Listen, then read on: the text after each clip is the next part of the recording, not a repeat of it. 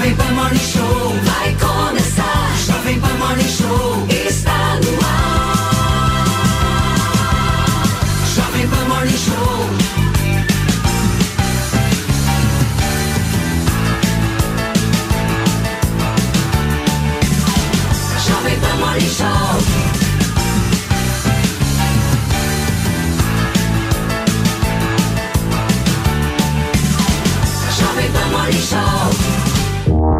Fala, minha excelência, bom dia, uma ótima segunda-feira, uma ótima semana, hein, pra você que tá nos acompanhando ao vivo aqui na programação da Jovem Pan. O Morning comece falando de gratidão e lealdade, viu, turma? O governador de São Paulo, Tarcísio de Freitas, afirmou que sempre será leal ao ex-presidente Jair Bolsonaro. A afirmação dele foi feita após aquele famoso desentendimento dos dois sobre a reforma tributária que repercutiu muito na semana passada. E ainda hoje a cancelada da vez, em meio à tragédia em Alagoas, com 22 mil pessoas desabrigadas após as fortes chuvas, a prefeita de Atalaia resolveu fazer fotos supostamente posadas nas ruas alagadas. É sério e a gente vai repercutir isso daqui a pouquinho. E é claro que o nosso sofá mais caótico de todas as manhãs já está daquele jeito, preparado, a postos, e tem um entretê envolvendo Cléo, Cléo Pires, certo, Felipe Campos? Pois é, olha só, e a atriz Cléo Pires, pessoal, foi para as redes sociais e aproveitou para dar um diagnóstico de transtorno mental. Mas eu não vou entrar muito em detalhes, porque eu quero contar, eu quero contar todos os detalhes dessa história para vocês e explicar realmente o que está acontecendo com a atriz, tá bom? Mas olha só, você que está chegando na rádio também aqui pela sua TV Jovem Pan, faz o seguinte, sobe, suba a sua hashtag Morning Show, use e abuse sem moderação, Paulinho. Fê, tem uma coisa pra contar, hein? Vocês sabiam que o Google é o único que sabe absolutamente tudo da vida de cada um de nós, né? Sim. E é só por lá que a gente acaba se abrindo, se abrindo mesmo, abrindo o nosso sentimento, o nosso coração e tirando as dúvidas que são por muitas vezes cabeludas. Pensando nisso, nós buscamos o balanço no último ano e o resultado é que o Brasil está em terceiro lugar entre os países que mais pesquisaram o termo não monogamia. De acordo com informações do Google Trends, o Brasil fica atrás apenas da Austrália e do Canadá. As pesquisas pelo assunto no país quadruplicaram nos últimos dois anos, com um crescimento de 280%, gente. As principais perguntas sobre o tema nos últimos 12 meses são: o que é não monogamia? Como saber se sou não monogâmica? O que é pansexual não monogâmica? O que é monogamia e não monogamia? Como aceitar um relacionamento não monogâmico? Um relacionamento não monogâmi- monogâmico é aquele que envolve duas pessoas que se identificam como um casal, mas que não estão comprometidas com um relacionamento tradicional. E óbvio, esse assunto eu gosto muito, turma. Gosto bastante, porque eu acho que é modernidade, eu acho que é cool, eu acho que é hype, e eu acho que de alguma forma, Antônia, valoriza as pessoas, né? Não deixa as pessoas tão presas quanto um casamento. Bom dia, gata. Bom dia, meninos. Hoje acordei sem internet no estúdio, aí desci pra sala. Você vê, nem sei se a luz tá boa, mas enfim. É, é o que eu falo. Quando eu falo que homem trai, né? Quando eu falo que as relações precisam ser conversadas, precisam serem é, é, bem resolvidas, porque a traição é o descumprimento de um combinado, todo mundo acha que eu sou doida, todo mundo acha que, ah, ele fala besteira, ai, meu marido não trai, nossa, minha mulher não trai, não, meu casamento é perfeito. E aí o Google tá aí para dizer que a mãe Antônia tem razão. A mãe Antônia. Deixa eu falar Mãe uma coisa. Antônia de Ossum. Eu acho que a Antônia não entendeu nada do que eu falei até agora, Claro certo? que não entendeu, ele estava buscando a mono- é, saber sobre monogamia, monogamia? Sim, Brasil. tava, tava buscando, meu amor, a não monogamia, certo? Mas tudo isso na tua. Saber como faz para não ser monogâmico? Não, meu amor, as pessoas, você não tá entendendo. Tem o que dar um. Google aí. Você não tá entendendo o rolê, Antônia. As pessoas, elas estão querendo se libertar de uma prisão. Então certo? é isso. Então, meu amor, ninguém tá querendo trair ninguém. O que ela As tá pessoas É que, estão querendo verdade, acordar. É tudo isso que você disse pra falar, eu pego o coleguinha ou a coleguinha. É, entendeu? exato. Eu abro a relação. Eu acho que o Ah, ponto da Antônia- entendi. É. É, é que É, as a pessoas. busca da putaria, não é O isso? que, que é isso, É, querida? que é isso? Já Tá logo Você tá achando já segunda-feira, 10 e 6 da manhã, você tá de brincadeira, é, meu. Tá de brincadeira. Mas eu acho que o ponto da Antônia é que por muitos e muitos anos a gente viveu um, uma situação de hipocrisia, de muitos casais que se diziam tradicionais, se diziam fechados, mas estava um traindo o outro na, na, escondido, é né?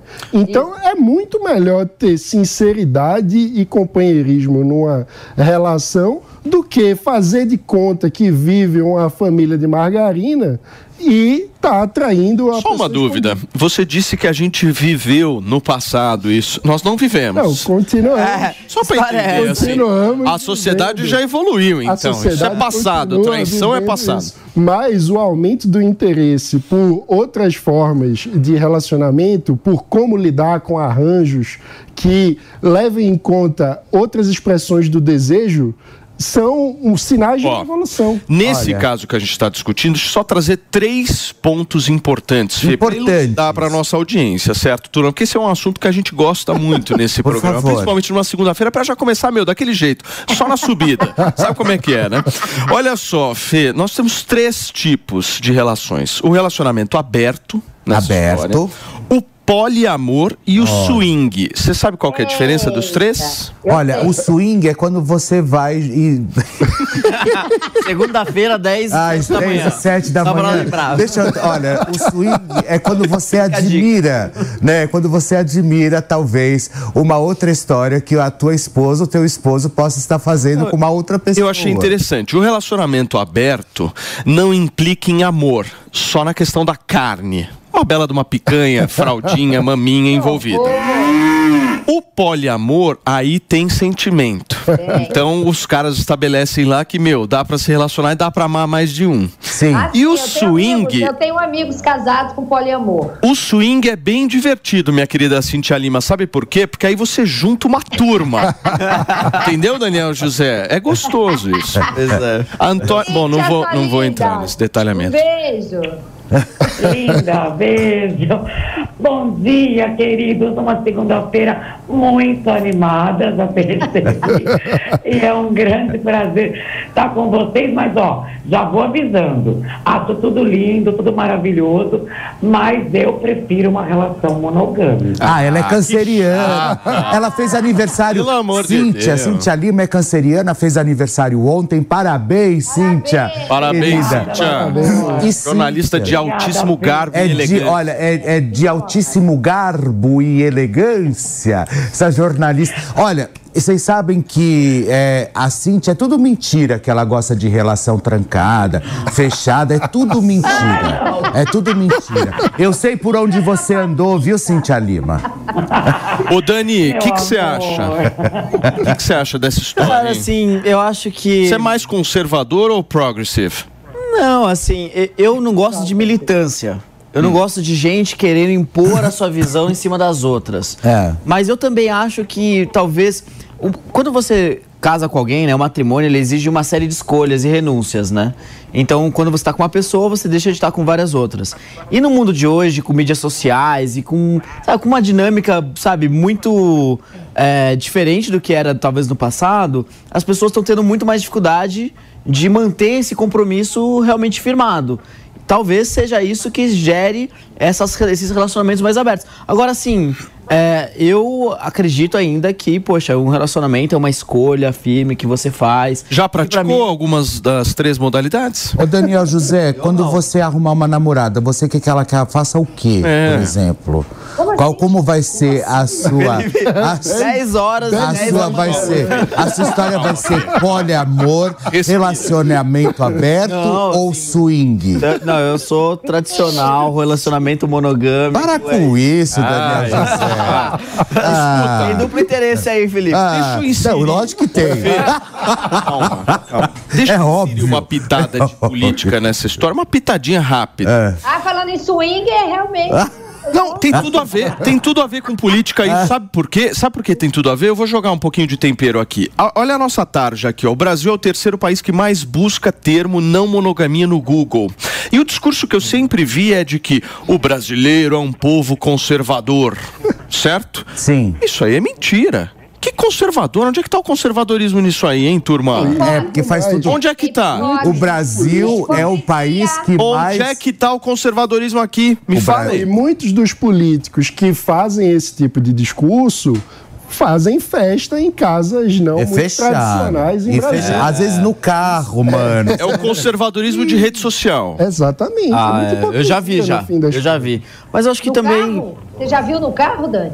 Ah, não. Carro. Antônia que- Fontinelli. eu já conheci pessoas que vendem na esfera pública imagem. uma imagem conservadora, políticos inclusive, e que no cafezinho da, da- do, da- do parlamento conta um monte de história diferente. Eu já vi. É, pois é. Vocês sabem que eu confio numa pessoa, hein? Em quem? O nome dele é Alexandre Frota. O que o Frota me passou de informação em relação a Brasília me fez acordar que tudo é fake, Felipe Tudo é fake. Tudo é Tudo é fake. fake. Você ainda consegue no carro? Eu não consigo, tô velha. No carro. No carro? Carro, gente. No carro eu só tenho medo de, de errar. Fontinelli, minha linda.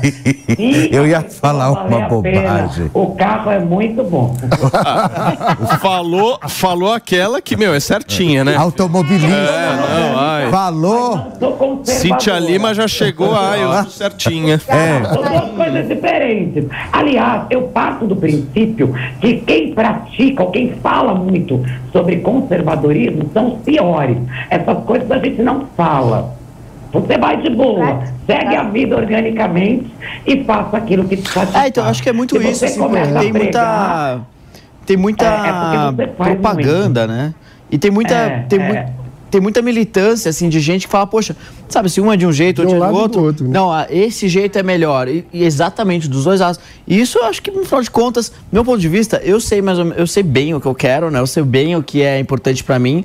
O outro também deve saber e buscar conhecer. Agora, ninguém olhar pro outro e falar, poxa, isso aqui é, sabe, é inadequado, enfim. Não, eu não acho que nada seja inadequado. Olha, eu sou, eu sou bem a favor de que tudo em quatro paredes vale a pena. Vale tudo, Eu né, acho que Fih? vale tudo, sabe? Agora- eu tenho um pouco de receio Agora com um essas problema histórias de. quando tem filho, né? É, eu não gosto muito de contingente. Eu acho assim. Tapinha não dá.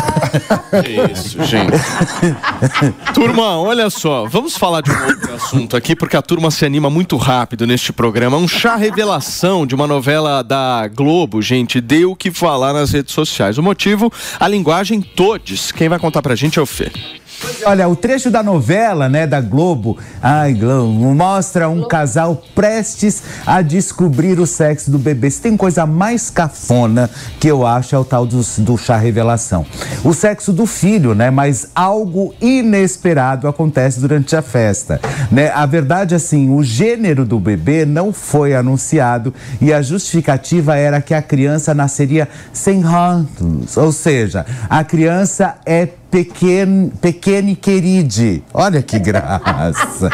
Durante a cena, né, os pais realizam a contagem regressiva e abriram uma caixinha que supostamente revelaria a cor azul ou rosa, é, ra- racionalmente, né, associado ao gênero masculino ou feminino, né, pessoal? E no entanto, uma fumaça branca surge, ó, tipo quando você anuncia que já tem outro papa. Aí, olha só, lógico que a internet não perdoou e a situação acabou virando piada nas redes sociais. Ou seja, que chato, não? Essa turma É é um chá de não né? revelação, né? Vira- viralizou esse vídeo aí nas redes sociais. turma é A lógica do Eu chá. posso começar falando? gente? Fala, Hoje- Antônia. Hoje, eu tô ansiosa para resolver um monte de coisa. Eu estou é, é, um pouquinho afiada e com saudade de vocês, porque ficar dois dias longe de vocês realmente eu, me dá um negócio assim. Já fica.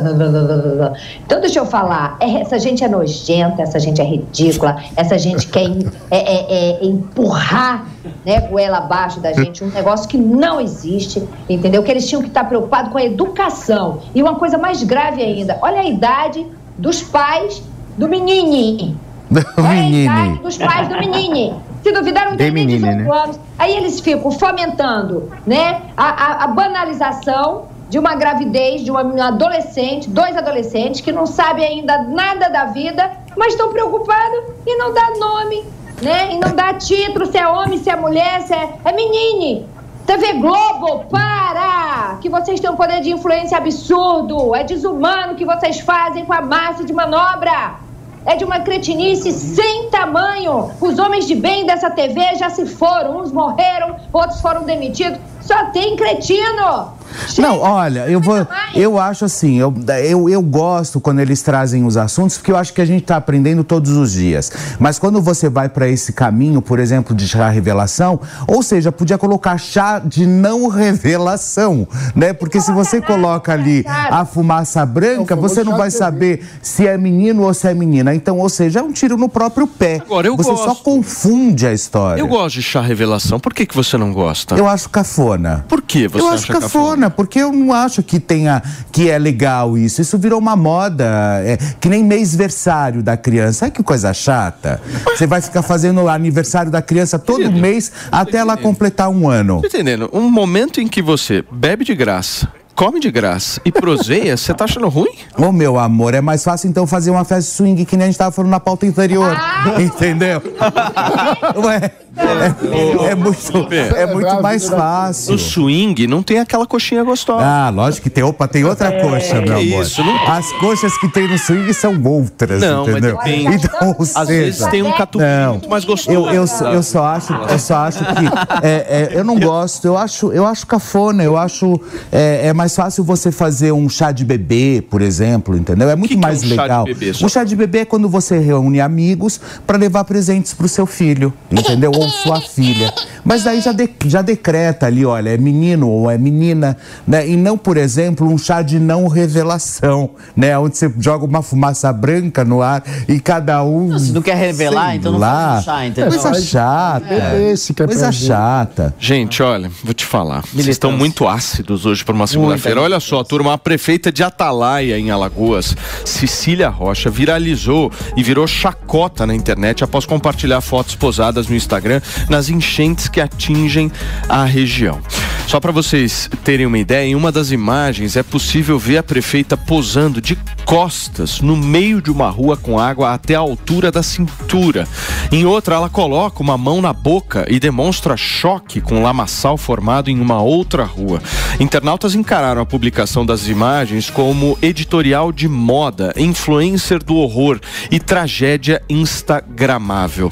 Por meio de nota, ela rebateu os comentários que classificou como infundados. A cidade alagoana foi uma das primeiras cidades a sofrer reflexos do temporal que atingiu o estado nos últimos dias. Em 12 horas, choveu 150 milímetros na cidade, mais da metade do que era esperado para todo o mês de julho. Tá aí a foto da prefeita achando que é o Indiana Jones nas enchentes, meu querido Mano Ferreira. Pois é, é curioso como a gente vê, às vezes, a comunicação política comunicando o oposto da intenção do político, né? Porque claramente, quando a gente vê o político colocando o pé na lama, entrando aí, no caso dela, na rua que foi completamente alagada, água na, na cintura, o que é que ela quer demonstrar para a população? Ela quer demonstrar que está ao lado das pessoas que estão sofrendo, que ela vai lá onde o alagamento aconteceu, que ela está disposta a ajudar as pessoas a entrar nos lugares mais atingidos e demonstrar,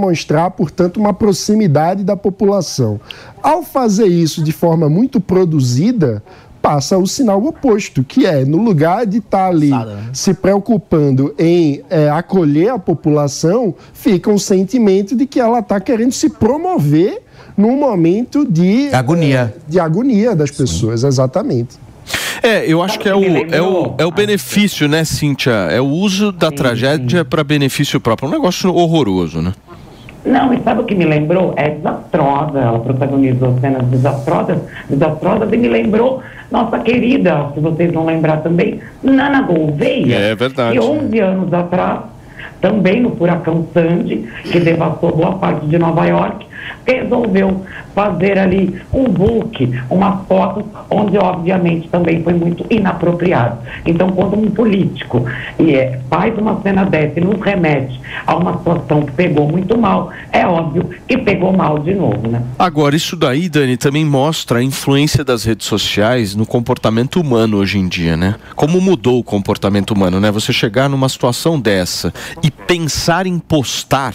Olha que coisa maluca isso, né? Você tá, meu, num verdadeiro desastre ali, pessoas sofrendo e você tá pensando na publicação. Ou seja, olha como a rede social ainda. Não, e você não é, não é, você não está nem pensando na publicação, você está pensando na promoção, né? De como você vai se promover em cima daquela tragédia. Eu sou muito a favor quando essas coisas acontecem, é, por exemplo, da história orgânica. Por exemplo, ela foi lá realmente no intuito de querer salvar, alguém publicou, alguém fez alguma coisa, ok. Mas quando você realmente, que nem essa foto que ela tá parada assim, olhando pro, pro, pro além, no meio da água, Ei, sabe? Da boca.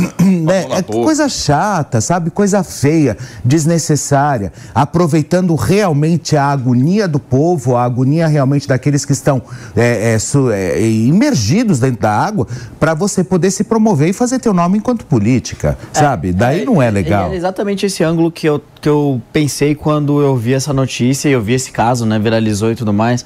Mas a gente sabe o quanto que é importante, são importantes as mídias sociais para os políticos, né? Elas são fundamentais, é a maneira como você tem mais barata, direta, de chegar até as pessoas e de tentar mostrar o seu serviço, né? Acontece que muitas vezes diversos políticos invertem as prioridades e começam a priorizar é, as mídias sociais e não de fato o trabalho que precisa ser realizado. Eu já vi isso também diversas vezes com diversos atores que trabalham em função da comunicação. É, tem muitos influenciadores que vão lá e fazem uma ação para filmar e, e, postar em mídias sociais, e isso basicamente se torna o trabalho deles. Tem muitos assim com esse perfil, por exemplo, na causa animal, que vão lá, mobiliza gente, estrutura, chega até lá, vê a causa, a denúncia, tal, de alguma maneira filma aquilo ali, mas é, não resolve o problema é de um uma forma influencer mais com mandato, né? é, é um influencer com mandato. Isso acontece muito. E eu já vi muitas vezes no legislativo, agora também no executivo, com casos como esse. E uma falta de noção tremenda, né?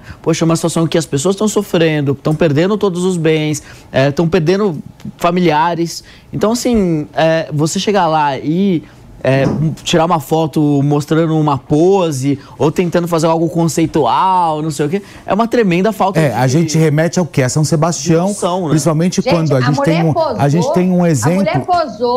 Posou. A mulher posou. Posou. Uma água nos peitos, olhando para o lado no meio do lamaçal. E a pessoa que pensa num negócio desse era capaz de qualquer coisa. Ô, Antônia, o que se você encontrasse ela na rua, você falaria o que pra ela? Ela afogava a mulher, né? É. Sem dúvida. É, Eu acho que- provavelmente. Do jeito que ela é. Provavelmente eu falava mergulha por baixo. Eu quero filmar esse mergulho aí na lama por baixo. Olha, o que me remete isso, eu acho que sem dúvida foi o belíssimo exemplo que nós tivemos do nosso governador do Tarcísio, sabe? Quando teve toda a história lá de São Sebastião e ele pega e, e- e movimenta ali um gabinete realmente para poder, é, de crise, para poder resolver a história da população. Pouco ele falou, vocês podem perceber. Nós víamos fotos dele. Ele agiu. Né? Nós víamos fotos dele na. Você na- votaria no Tarcísio? na- eu vou votar sempre no Tarcísio. Tarcísio é do meu coração, ó. Tarcísio, ó, pra você. Manda um beijo pra ele. Beijo, Tarcísio! Muito bem. Eu Turma, olha você. só, atenção, hein, principalmente para você que mora em condomínio. Aqui em São Paulo, a Polícia Civil apreendeu uma viatura clonada que foi usada por dois criminosos para aplicar golpes. Só para vocês terem uma ideia, nas últimas semanas, condomínios têm ficado em alerta diante da divulgação de relatos sobre tentativas de roubos que usam viaturas policiais falsas. Dois suspeitos que se passavam por policiais civis foram barrados em um prédio de alto padrão em Moema, na Zona Sul aqui de São Paulo. Nas imagens do circuito interno de segurança, os dois suspeitos descem do carro e vão até a portaria do prédio usando roupas iguais às de um policial civil. Tem até um distintivo falso, gente, para vocês terem uma ideia. Na portaria, chegaram a falar que precisavam entrar no prédio para cumprir um mandato judicial. O porteiro, muito atento e esperto, disse que acionaria a polícia militar para acompanhar a ação, o que acabou fazendo com que a dupla fosse embora do local. A orientação da própria polícia é que, nesses casos, deve ser solicitada a documentação deles, além de consultar a autenticidade do pedido do mandado judicial no telefone da Corregedoria da Polícia Civil pelo número 11 3231 5536. Inclusive, a placa da viatura também pode ser checada nesse número que a gente acabou de passar para vocês. Que loucura, hein? É a inovação, né, turma? É, os criminosos sempre muito criativos no- na aplicação de seus golpes, né? É realmente um negócio assustador, porque a polícia tem para a população, obviamente, uma figura de autoridade, né? Então, você, você vê um policial solicitando algo, você automaticamente tende a cumprir o que o policial está pedindo. Então, o criminoso se aproveita dessa eh, relação de autoridade que a polícia tem com a população para tentar persuadir o porteiro a abrir o prédio, o condomínio para execução de crimes. É um negócio realmente bizarro. Fala, Dan. Não, acho que assim, a criatividade não tem limite, né? O crime é, é também um mercado, é um mercado ilegal. E as pessoas que querem cometer crimes vão se sofisticando, encontrando uma forma de atingir os seus objetivos, né? Por isso que a gente tem que ficar muito, muito esperto. E realmente esse tipo de notícia é importante para divulgar é, o que pessoas têm, têm feito e para fazer com que a população toda fique mais atenta para que também não aceite, é, é, enfim, nada sem uma comprovação. Infelizmente, hoje a gente está numa sociedade que a gente não pode confiar muito é, em quem está do nosso lado, né? Mas vou falar uma coisa pra vocês. As pessoas não têm culpa de nada em relação a isso, né? Porque só faltava jogar a culpa nas pessoas e falar, ah, as pessoas é que estão erradas nessa história. A pessoa tá recebendo um policial, certo? Pois é. seja, E- algo e assim, absolutamente normal, Eu acho né? que uma coisa que a gente vai precisar, com o tempo, começar a adaptar o serviço do poder público é facilitar a checagem desse tipo de coisa para a população. Porque imagina, aí o porteiro vai ligar para. Eu já achei esse número muito difícil aí. O número é difícil. Qual que é o número, novo. Mari? Vamos passar o número de novo aí. Coloca na tela pra mim, só pra eu verificar. Aqui, ó. 11 3231 5536. Anota aí. 11 3231 5536. Você liga lá o número da corregedoria da Polícia Civil que dá pra você checar inclusive a placa do É. E a veículo. identificação do policial também deveria ser sofisticada, né? Não só um, É. uma, como é que chama? Uma, uma carteira, algo assim, mas sim um documento digital com... É, hoje em dia, você consegue ter QR Code para checar a, a RG certificação, é o RG, a, a CNH, né, a carteira de habilitação. É, você tem lá o QR Code que o policial, mesmo quando é, para alguém na Blitz, ele checa no sistema se aquilo é, é real o ou não. aplicativo Então, oficial, né? Ô, Exato. ô, Antoninha, como é que a gente resolve isso aí, hein? Olha só, eles só, eles só querem, eh, eles só vão ter essa burocracia até a portaria. Depois que, uma vez que abriu a porta da casa, eles não vão agir como policiais, vão agir como bandido. Esquece. Como que resolve isso aí? Deixando o cidadão se armar. É, porque Assim. Não dá, não dá pra gente, talvez, tentar se proteger de um negócio que era pra proteger a gente, né, Antônia? Exatamente, É muito exatamente. maluco a gente Deixar pensar o isso. cidadão se armar e botar o couro para comer na casa de nós, que É, é, tirar melhor exato. vive. Exato. É. Turma, são 10 horas e Fica por um 28 lado zero minutos. também, Olha né? só, daqui a pouquinho aqui no programa a gente vai repercutir esse desentendimento de semana passada aí do Bolsonaro para verificar se ele continua. A gente acredita que não, nós vamos te trazer detalhes em relação a isso. Daqui a pouquinho o Fê também tem uma exclusiva tua sobre a Cléo Pires, é isso? Cléo Pires, Cléo Pires que foi para as redes sociais, olha só, e falou que sofre de um transtorno mental. Mas daqui a pouquinho eu trago todas as informações para vocês.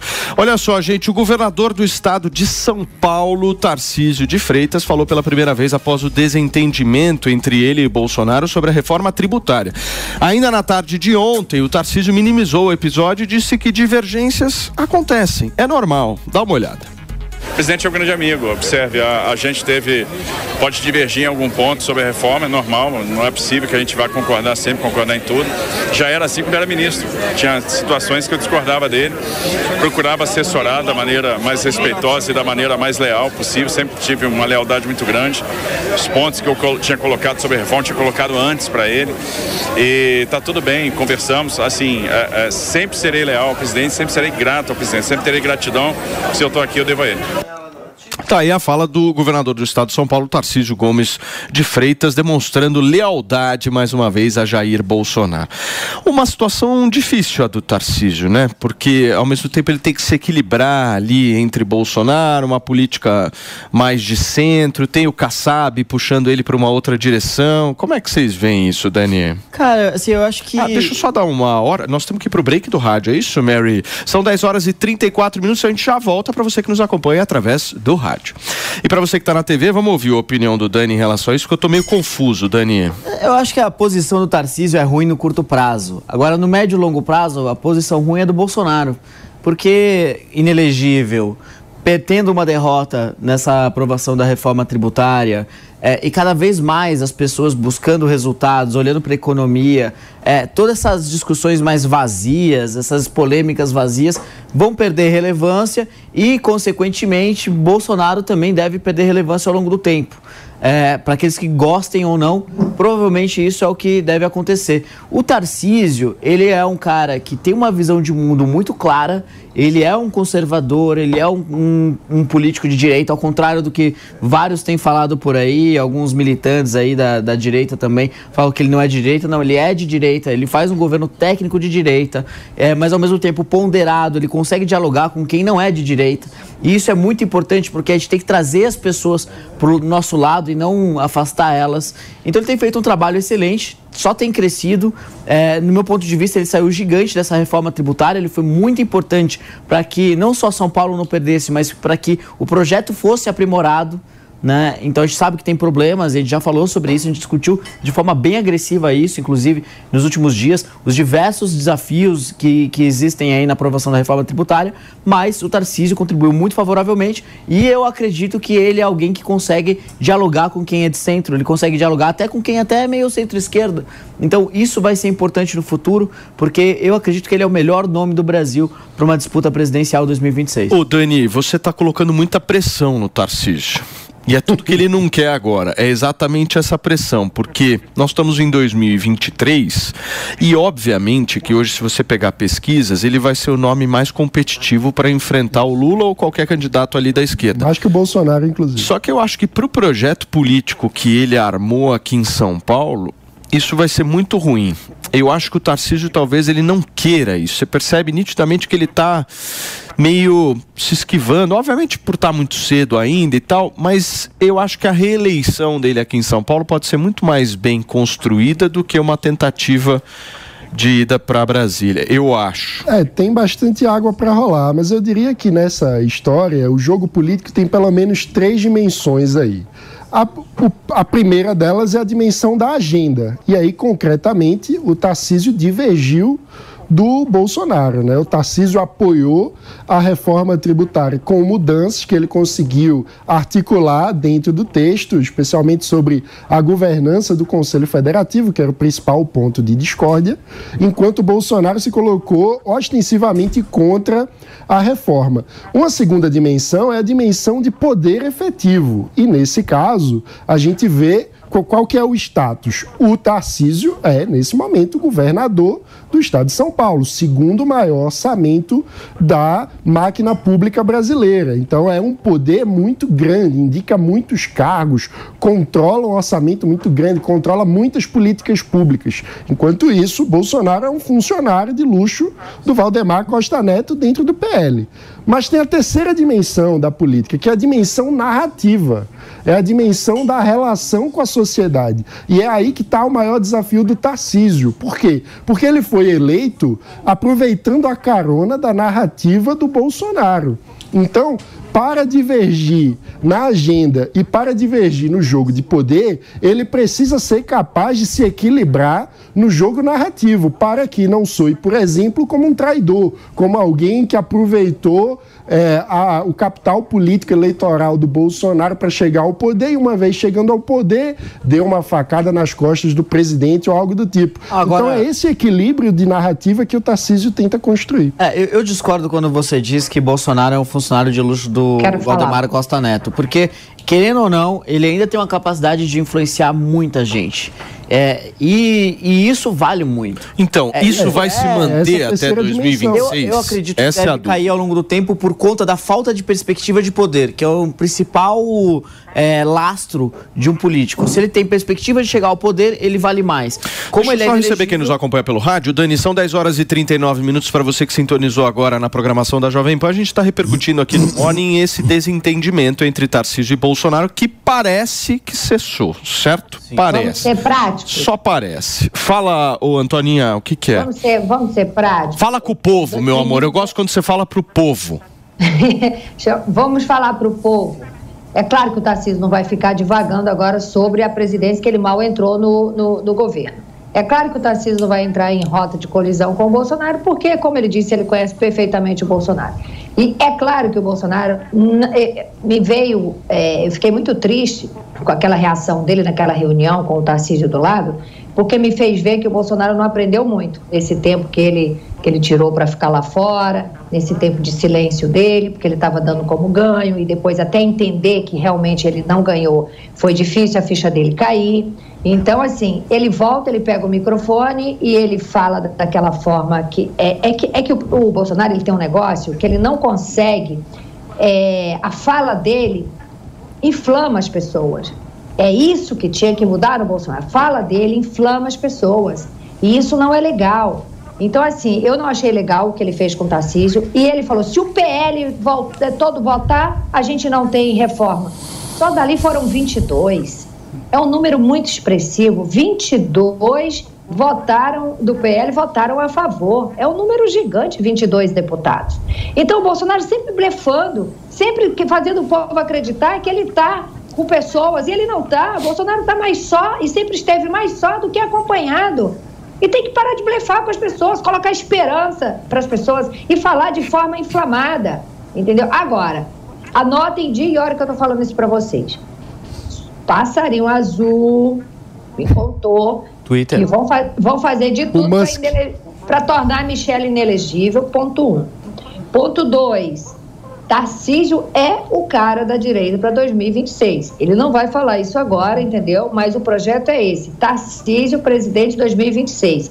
E eu creio que, pela história do Tarcísio, né, que ele diz eu devo ao Bolsonaro, ele está sendo elegante, de fato que o Bolsonaro abraçou, ganhou, mas ele não deve somente ao Bolsonaro, ele deve a um trabalho. Tarde, né, contrariando um pouco do que foi dito, não, ele não parece ingrato, muito pelo contrário, eu acho que esse discurso, discurso dele é muito popular e que chega bem aos ouvidos dos cidadãos aqui em São Paulo e principalmente nos que votaram nele, é sim um discurso coerente, ético e de gratidão. E se tem uma coisa que a gente deve sempre valorizar, é esse tipo de discurso.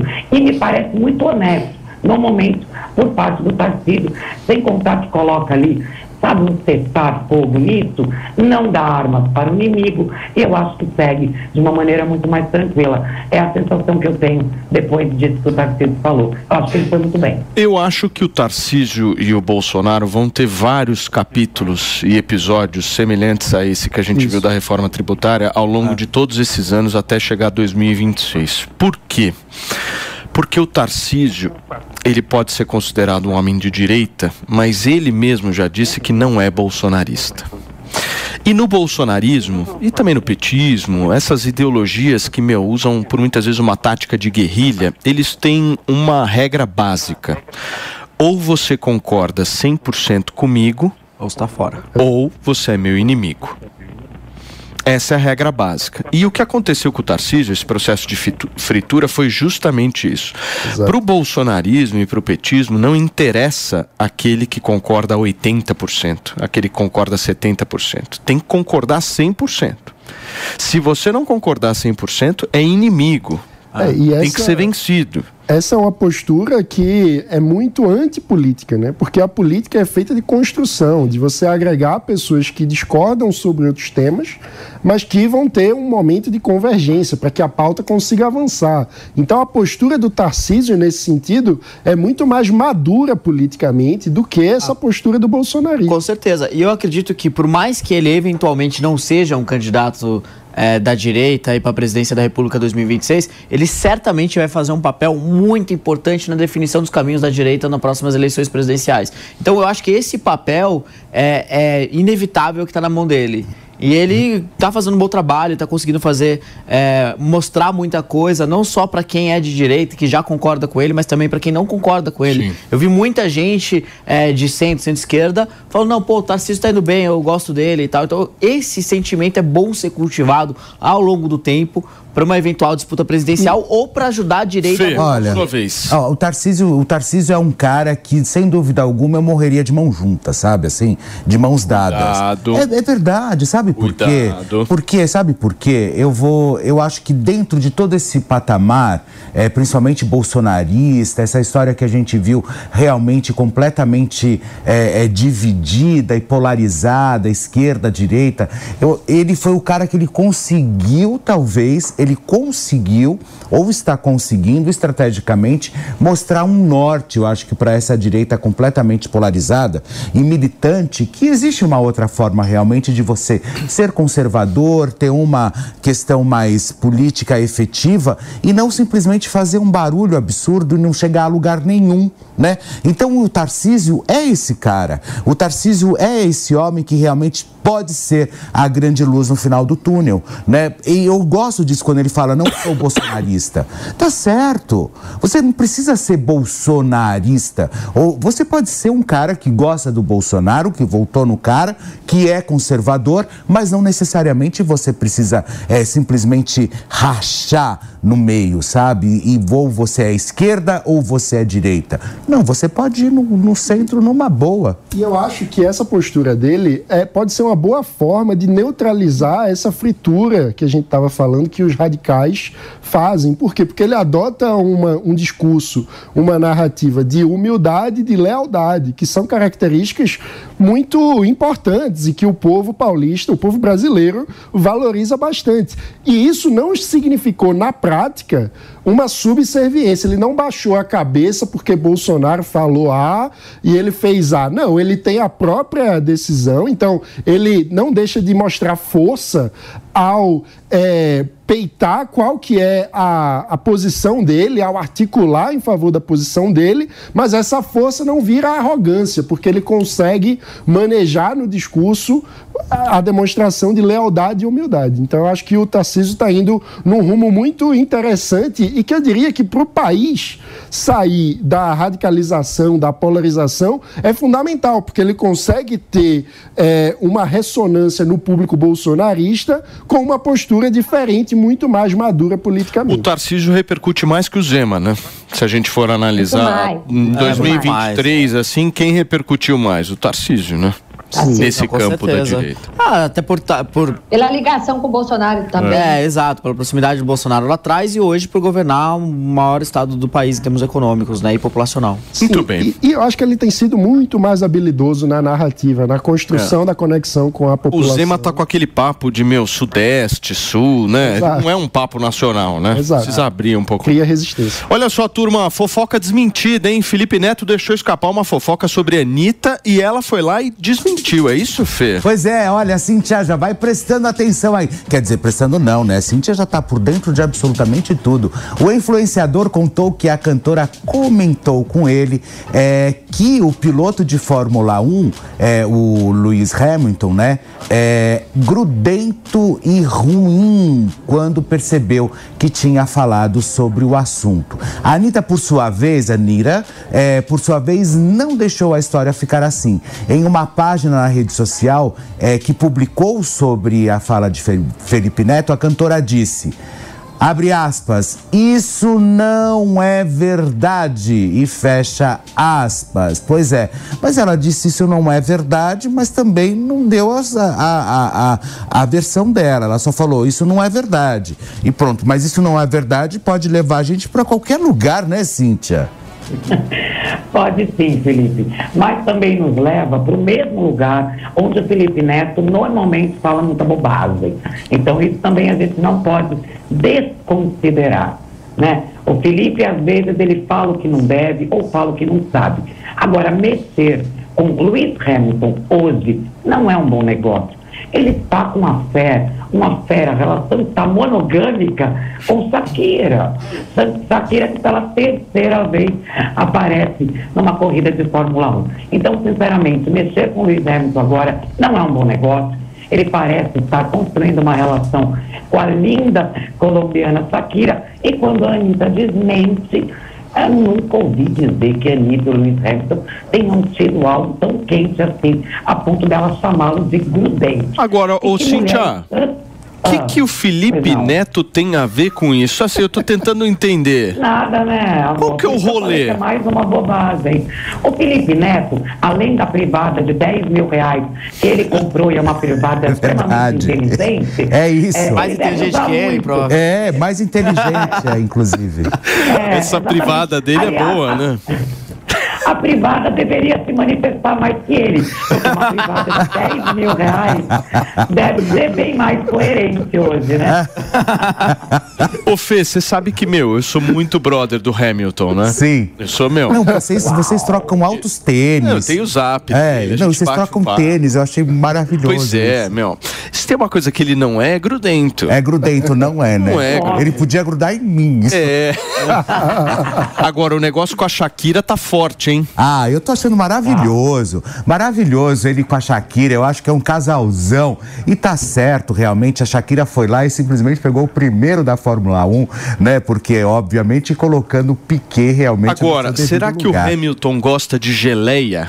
O Hamilton. É. Pois é, será que ele A gente curte? espera que não. É, será que ele curte uma boa geleia? Toma cuidado com geleia, Luiz Hamilton, por favor. Pelo amor de Tem Deus. que ficar de olho, né, ô Cíntia? É, pelo amor de Deus, tira todas as geleias. Shakira, você, com esse waka-waka delicioso que você deve ter. Daqui a pouco vai vir música da, da Shakira Muda a falando sobre dieta, é, corrida. muda a dieta do Lewis Hamilton e Shakira, que nada mais, nada menos, em pleno 2023, para ficar com Lewis Hamilton, deu um fora em Tom Cruise. Essa mulher tá com tudo.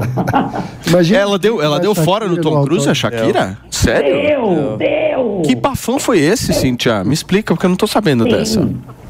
É, lógico que, né, que no ano passado, com o fim, com a traição, com os milhões adquiridos por Shakira com a música, porque mulher não sofre, Pontinelli sabe disso. Mulher lucra com a desgraça, ela não sofre, isso é coisa do passado, a gente ganha dinheiro. A Shakira, no início do ano, foi cortejada por dois homens ao mesmo tempo.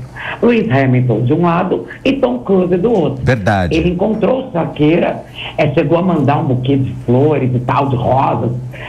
e ela ficou naquele impasse. Pego a missão impossível ou pego o cara que ganhou sete vezes a Fórmula 1? Foi no Ela deu um fora em Cruise. É, Agora, foi uma missão impossível pra ele. O Tom Cruise, meu, esse cara precisa ser estudado, né? É, Eu tava dando uma olhada eh, num vídeo que tava na doido, internet em relação a ele, e ele fala todas as licenças que ele tem, Fê, em relação a veículos, né? Sei. Ele dirige avião, barco, helicóptero, carro, moto, É que nem, caminhão. é que nem o, O cara é muito articulado. Aí no final do vídeo ele ainda fala assim: e eu também sou corretor de imóveis. Maravilhoso. Você sabe quem pilota? Você sabe quem pilota avião também? Você sabe quem pilota avião também? O nosso querido Ronivon. Ah, o Ronivon pilota? Pilota, pilota avião. Quem conhece Ronivon é pilota- Dona Cíntia. É verdade, a Cíntia, né, Cíntia? Você sabe que você falou isso é, já com o intuito de passar pra Cíntia, né? você acha que eu não. Não, conheço. gente, Mas, jamais. Felipe, quer, Jamais. eu olho nos seus olhos e te entendo, querido. tá bom. Mas sabe que é Jamais. aquela... Olha, Tá aproveitando. Quando eu falo verdades, É. a testa do Felipe Olha. Fica vermelha. Reparem, nossa querida audiência, Vocês na sabem de testa uma de coisa? Cíntia Lima está todas as terças-feiras lá no programa do Ronivon, realmente repercutindo e também trazendo boas, mas boas notícias sobre o universo das celebridades. Agora, Cíntia, ele pilotava, ele pilota avião e helicóptero, você sabia? Sim, o Rony é um lord, né? Que isso é um consenso. Ele é praticamente uma unanimidade, o que é muito difícil, mas para ele está de forma positiva. E realmente ele pilota, ele tem sim empresa direitinho, ele é sommelier, ele tem, se eu não me engano, até uma planta, uma árvore que leva o nome de Rony. Rony é Sim. Ele é, verdade. A gente vai, a gente vai arrumar o áudio da Cíntia. Ô, Cíntia, Deixa eu só Cíntia, fazer um seu rápido áudio break, tá com turma. problema, viu? É, vamos arrumar o áudio da Cíntia, daqui a pouquinho a Cíntia volta. Deixa eu fazer um rápido intervalo pra você que tá no rádio, a gente já volta, são 10h54 nesta segunda-feira. Antoninha, você me pediu, minha gata, o É, que, que você quer falar, que, hein? Assim, ó, a Shakira gosta de esportista, né? E o Louis Hamilton adora a cantora, porque assim, ele namorava a Nicole, né, do Pussycat Dolls, foram casados por anos.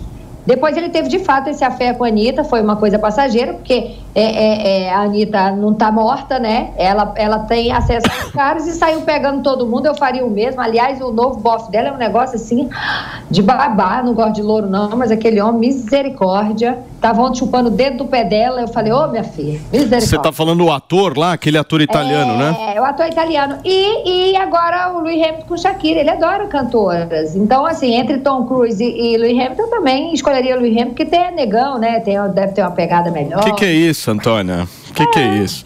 Turma, olha só, são 10 horas e Falo com 55. propriedade, falo com propriedade. Dois maridos negão, filho.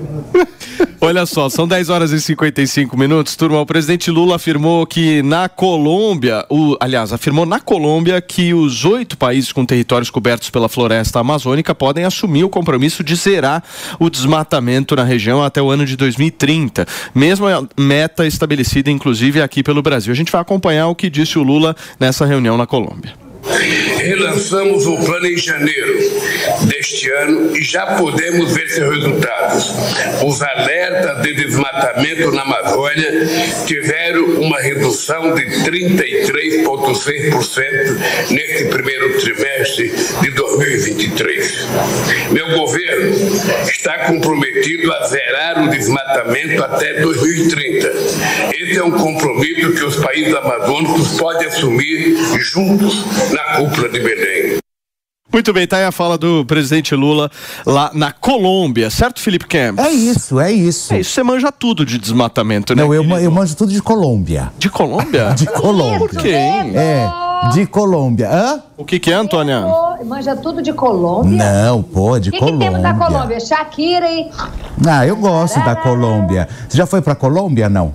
Não. Sabia? Nossa, Eu gente, fiz- olha. eu fiz- eu fiz olha, particularmente dizendo aqui entre nós. Só entre assim nós. que ninguém ouça. É, claro. Foi o país que eu mais vi gente linda. É. Foi na Colômbia. Você praticou a não monogamia lá? É claro que não. Quando eu fui, tava solteiro, meu amor. Imagina.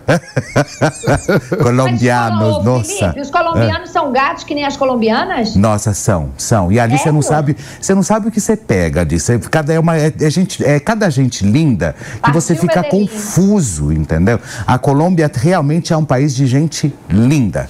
Eu gosto muito de você e da Antônia, Felipe, porque vocês se atêm na pauta, né? Vejam só a tarja. Lula sugere desmatamento de países até 2030. Acho que tem tudo a ver com o que a gente Ah, tá mas o desmatamento, Posso mas um pouquinho nesse tema? Ah, mas é que ele tava na Colômbia, vai ficar falando de desmatamento, mas tá assunto chato, meu, esse lance da Amazônia, coisa chata, mas tudo bem, vai Daniel, Eu vai lá. queria ressaltar muito brevemente a hipocrisia do Lula e da esquerda, porque é, em 2014 a Dilma não assinou um, um documento de preservação das florestas em Nova York e o, o atual compromisso que o Brasil tem de conservação das florestas foi assinado na COP26 durante o governo Bolsonaro. Então, é, é esse comprometimento de zerar a- o desmatamento, que é um comprometimento muito positivo, muito bom, é, ele é, foi firmado pelo governo Bolsonaro é, até 2030 e que agora os outros países podem passar a seguir, mas obviamente o que o Lula faz é tentar tirar o mérito disso para ele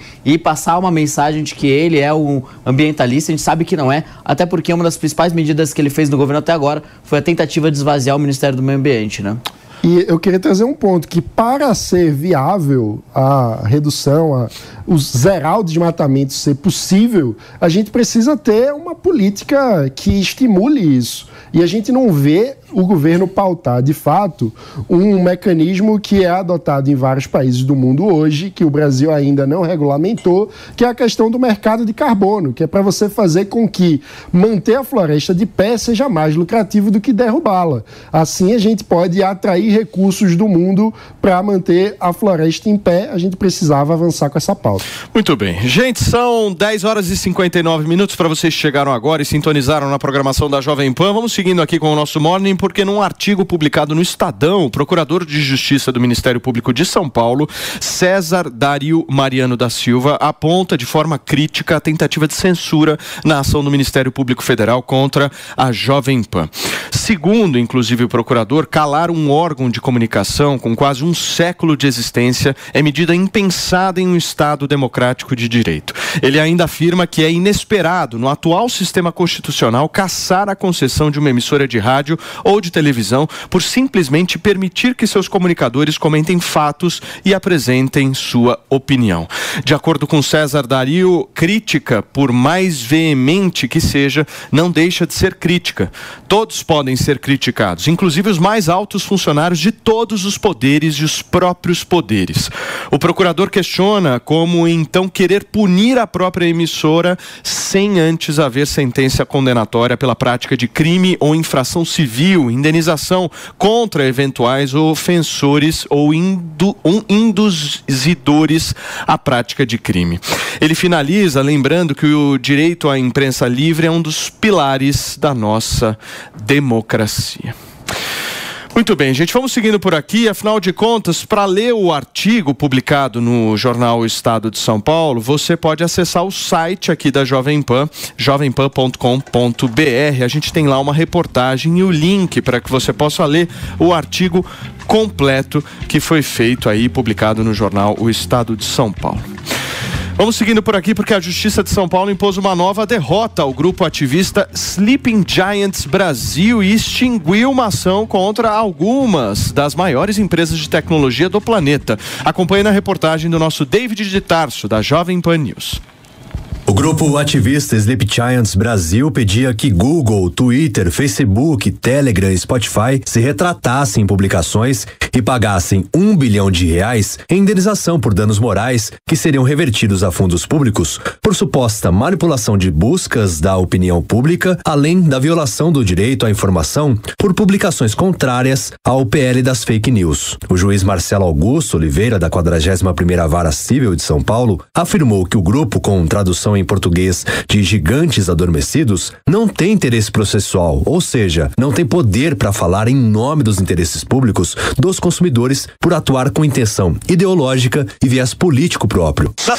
A justiça afirma que o objetivo do grupo Sleep Giants de interferir no serviço das Big Techs é aplicar a sua própria ideologia e também o seu viés político com a falsa roupagem de defesa do direito do consumidor. O magistrado afirma que na justificativa de neutralizar os mecanismos de busca e os softwares de pesquisa, esconde-se a intenção da associação autora de controlar a direção do fluxo de informações por meio do recorte de notícias e via de consequência das discussões públicas delas decorrentes. Segundo a decisão, o grupo autor da ação é constituído por três associados: Humberto Santana Ribeiro Filho, Maiara Stelle e Leonardo de Carvalho Leal. O jurista Fernando Capês destaca que a extinção da ação civil pública é importante para desmascarar o grupo. Através de um estratagema, ou seja, de uma dissimulação, se fazendo passar por um órgão interessado na defesa do consumidor, o que é uma mentira. A intenção jamais foi a de proteger qualquer consumidor. O que pretendia realmente é esta ação, que na verdade é um mero instrumento de uma visão autoritária e fascista de um Estado, era silenciar toda e qualquer manifestação discordante daquela que o autor da ação deseja veicular. Roberto Delmanto Júnior, advogado especialista em direito criminal, afirma que o grupo deveria comemorar o fato de não ter que pagar os honorários de sucumbência, que são os valores devidos pela parte perdedora de um processo ao advogado da parte vencedora. Se eu entrar com uma, uma ação, você deve entrar com uma ação contra uma pessoa, se você perde, você tem que pagar de 10 a 20% de honorários sucumbenciais para os advogados da parte contrária. Imagine uma ação de um bilhão de reais é, é, 10%, eu até perco as contas aqui, dão, dão 100 milhões de reais, né? 20%, 200 milhões de reais. Mas essa condenação sucumbência é, demanda que, que o juiz vislumbre má fé. Não é? E não foi o caso. Conforme Fernando Capezo, o grupo muitas vezes age sob o argumento de que está em busca da democracia, mas na prática não é isso que acontece. Eles usam falaciosamente a, a, palavra democracia, usam a palavra democracia para implantar, na verdade, uma ditadura de opinião lacrando pessoas que discordam delas, eh, buscando silenciá-las, porque tudo que se objetiva ao final é que haja apenas uma voz, uma única ideologia, uma única visão.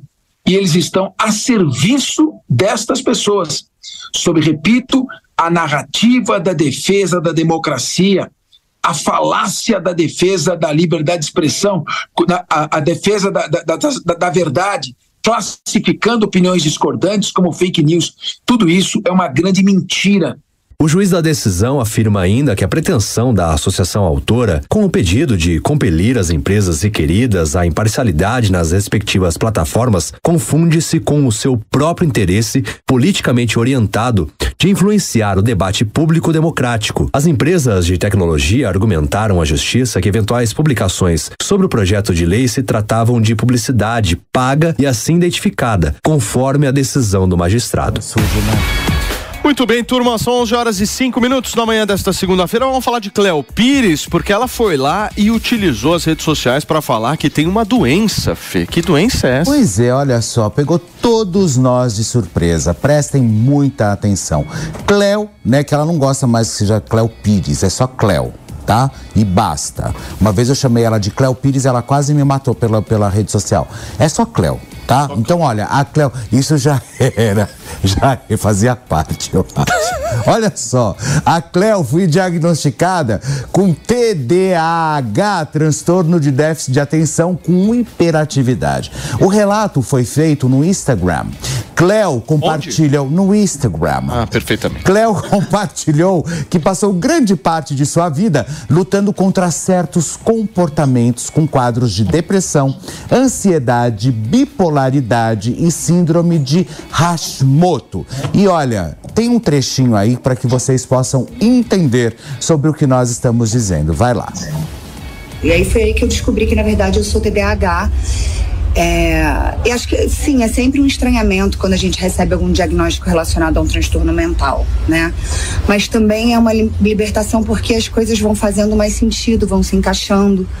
A pessoa com TDAH, por exemplo, se desliga fácil de alguma conversa ou atividade, porque ela se distrai com estímulos externos muito facilmente. Mas aí, quando ela tá fazendo alguma coisa que é traz muito estímulo para ela, é muito estimulante, é, ela entra em hiperfoco.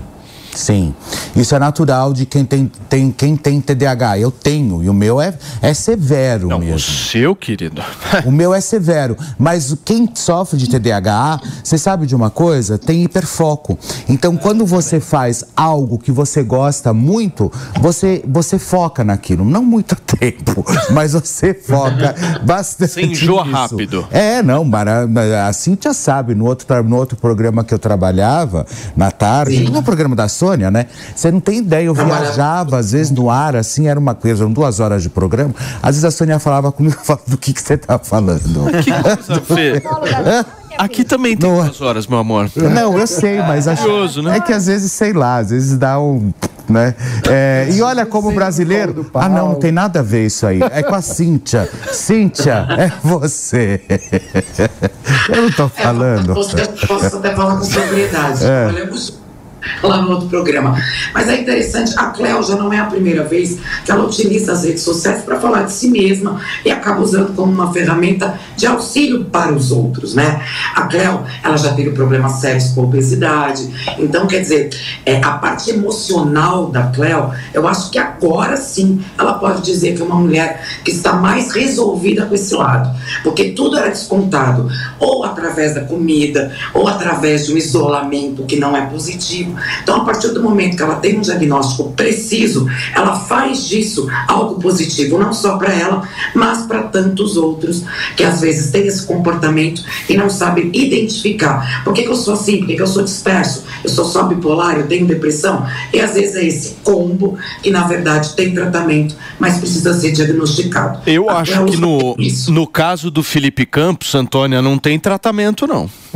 Não, ele tá indo num crescente, amor. Aí ele se levanta, ele pula no colo, ele. É, Esperança. Crescente, é isso mesmo. Pelança, é pelança. A turma da esperança, esperança. Não, mas é verdade, assim, eu acho que quem tem TDAH é que eu tomo, eu, eu tomo medicação desde muito cedo, né? Então, ou seja, aos 16 anos, 15, 16 anos foi diagnosticado. Então, ou seja, a partir dali a gente começou a tratar. Não sei se funcionou muito, mas a gente tenta, né? Você tá Nada desde que o os 16 remedinho... tratando? Desde os 15, é. Desde os 15. Desde os 15 anos. É, tem coisas na vida que dão certo, né? Com as outras. Mas é maravilhoso. A gente vai para lugares que só a gente sabe. Chefes, olha só como o brasileiro é criativo em qualquer lugar do planeta. A fisiculturista Andrea Sunshine, mais conhecida como Vovó Fitness, polemizou e surpreendeu os seguidores eh, pela rotina de fazer exercícios físicos em um cemitério em Londres, na Inglaterra. Na Inglaterra, Sunshine se justificou a escolha do local inusitado para treinar ao fato de sentir bem no local. Ela ainda disse que, ao contrário da maioria das pessoas, ela encontra paz entre os mortos. É um bom local para você fazer um, um fitness, ô Antônia. Você não acha? Gente, ela tem quantos anos, essa maluca? É a vovó, né? Eu acho que se é vovó, deve ter pelo menos uns cinquentinha aí, né? Nossa, 50 é vovó? Claro. 50 é vovó? mínimo. Ah, a, a Antônia é vovó porque ela já tem neto. Eu fui vovó com 42. Não, é, bom, se é, vovó porque ela- presume é. que tem um neto. É, ela já é vovó, a Antônia já é. 53, não falei, ó, ó. É Tem opcional. 53. 53 anos, você tá chamando a mulher de vovó. Ué, Quem é Antônia. ela? Eu não. Mas ela se chama de vovó Você é vovó, Antônia. E olha, ó o Felipe Campos já começando a meu Não. desvirtuar. A Antônia, Antônia é vovó, meu. Sou mesmo. É? Louca pela minha Charlotte, que delícia. Ser, ser avó nova, ser, ser mãe velha, ser gostosa, ser desejada, ser rica, só tudo isso. Você Ah, treinaria, você treinaria, por exemplo, você treinaria no cemitério, Antônia? Mas nem, nem lá. Pelo amor de Deus. Por que não, gente? Um lugar calmo, não tem ninguém enchendo a paciência. Não, muito obrigada. Eu A Cintia treina lá no cemitério da Consolação. Ah, não, treino, treino cobrindo os velórios. Realmente, não Mas é engraçado. Eu treinei, graças a Deus, a língua é o único músculo que não sofre fadiga. Realmente, a língua eu treinei muito em cemitérios. O que, que é, maninho? Não, o que eu ia falar é que eu, Vocês entenderam o que a Cintia acabou de falar? é, treinou muito a língua em cemitério. Meu Deus. Treinou, que ela treinou muito. Seja lá o que isso signifique, mas a gente. Eu não entendi. Dá um, a licença poética. Cintia nunca tentando- foi ousada assim. Usou a paz dos mortos de outra forma. Mas você vê problema numa pessoa olhar para Porque eu acho que o cemitério, de alguma forma, ele é um lugar que traz paz, né? É legal. Dizer, Tem muitas flores, é bonito. É. né? O Perla Fora do. Brasil tem cemitério que é visitado pra caramba. Maravilhosos. Eu, quando eu vou viajar, quando eu vou pra fora, eu vou, eu vou no cemitério da cidade. Ah, Interessante. para. Eu vou, é verdade, eu vou, eu gosto. Cadê a foto? Eu gosto. Cadê a É foto? só você olhar no meu Instagram. Mostra a foto. Não é só foto, é Mostra vídeo. foto de Olha, eu fui no cemitério de Portugal. Ah, você grava vídeo em pleno cemitério? Claro. Ah, fa- que tipo de conteúdo você Óbvio. produz lá? Olha, meu filho, você, você tem uma coisa chamada ancestral. Ah, Quando a gente chega em algum país, a gente tem que pedir licença para as pessoas. A gente tem que pedir licença para as pessoas que lá já moraram, entendeu? Vocês não entendem nada disso, Vocês Antônio acharem uma foto de Você, Felipe você Campos foi no cemitério cemitério de Portugal. Só tem um cemitério em Portugal. Não, eu fui de todas. Só tem um cemitério, tá louco? Você foi no Porto? Você andou por Portugal Você inteiro? foi no, não? no cemitério de Porto. Eu fui no Porto, eu fui em Leiria.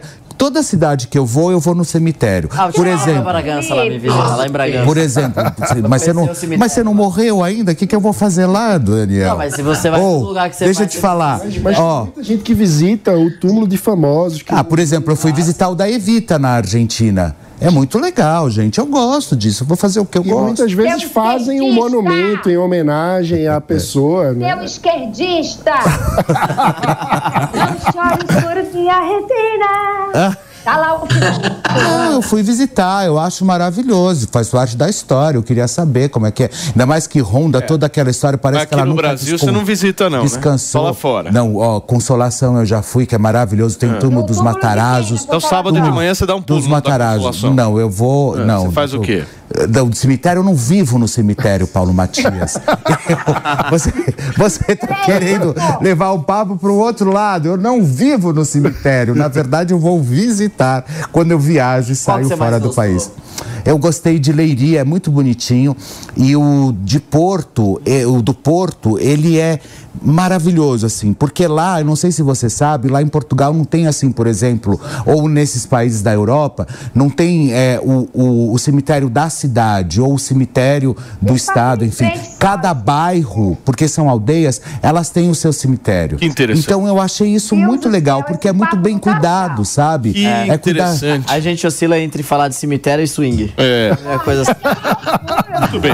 Olha só, temos uma musiquinha, Glauco? Opa! Afinal de contas, Sobe o é som. segunda-feira. Ah, não, Ó. Glauco. Ah, tá, Ah, tá vindo, tá vindo de... Tá vindo de Tá vindo Tá do muito além. bom, gente. Enfim, nesse Tá clima, nessa certo. vibe, a gente vai para um rápido intervalo comercial, ó. Só, ó. E você confere agora o giro de notícias aqui na Paulo, programação da Jovem Pan. Já voltamos, hein? São 11 horas e 15 minutos, hein? Fica aí.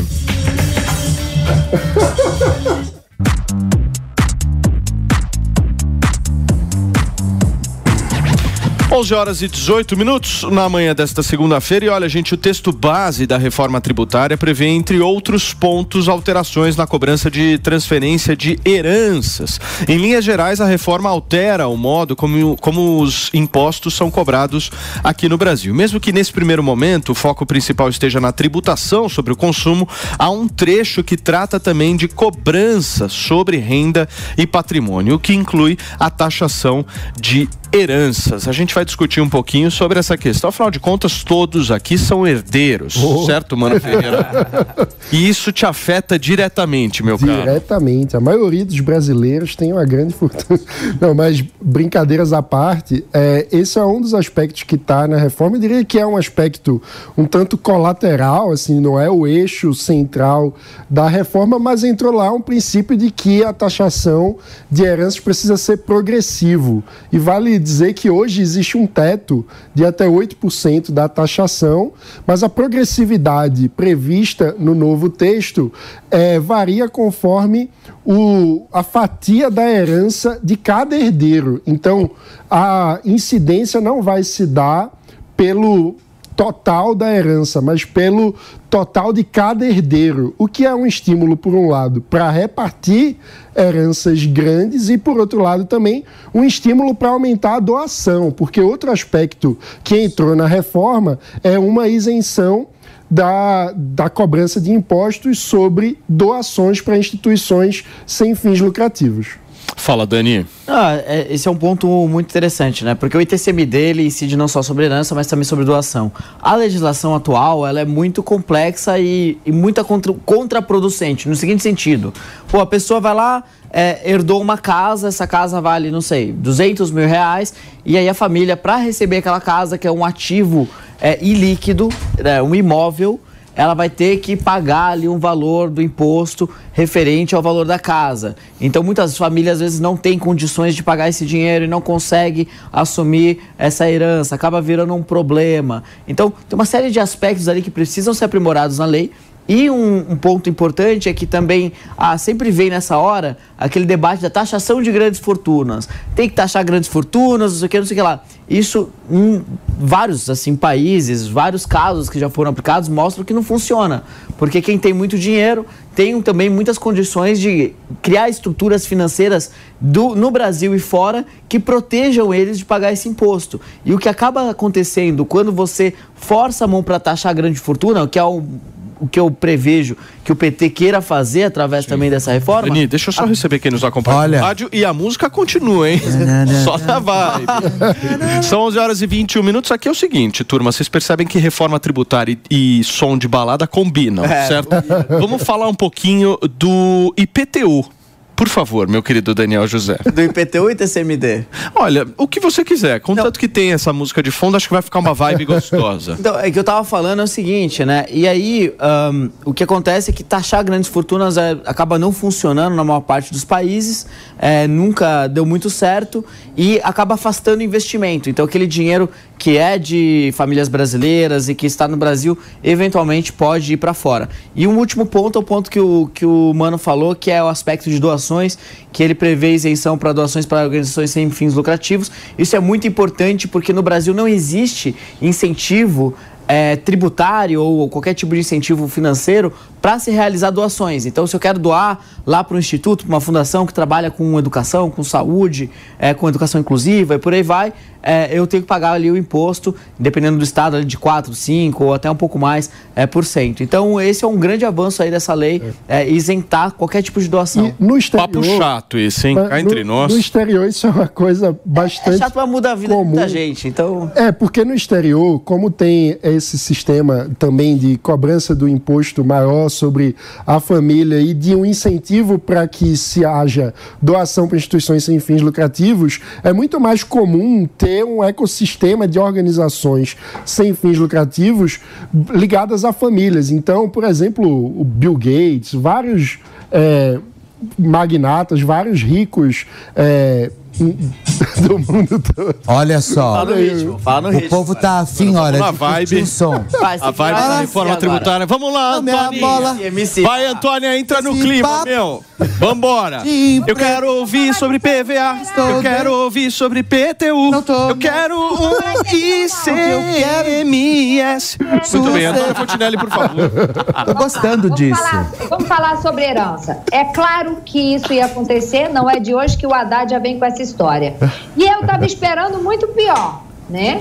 Agora, é, aqui do jeito que o brasileiro é, vai arrumar um monte de instituição aí sem fins lucrativos e acaba- vai botar o dinheiro para si mesmo, né? Agora, eu queria parabenizar é, as filhas do Marcos Paulo, a Flávia Alessandra. Quer dizer, a minha parte vai sair, eu estou indo para o Piauí, porque eu já, já vou levar um advogado, já vou destinar de fato para quem precisa a minha parte, porque eu não estava blefando. Né? E é, por conta de tanto desentendimento, queria parabenizar também a família do Gugu, né? Que agora vai pagar um negócio mais alto, que vão acabar dando as heranças todas para o governo, entendeu? Agora, não me atinge nada. Por quê? Porque eu de fato vou doar para quem precisa e são instituições sem fins lucrativos.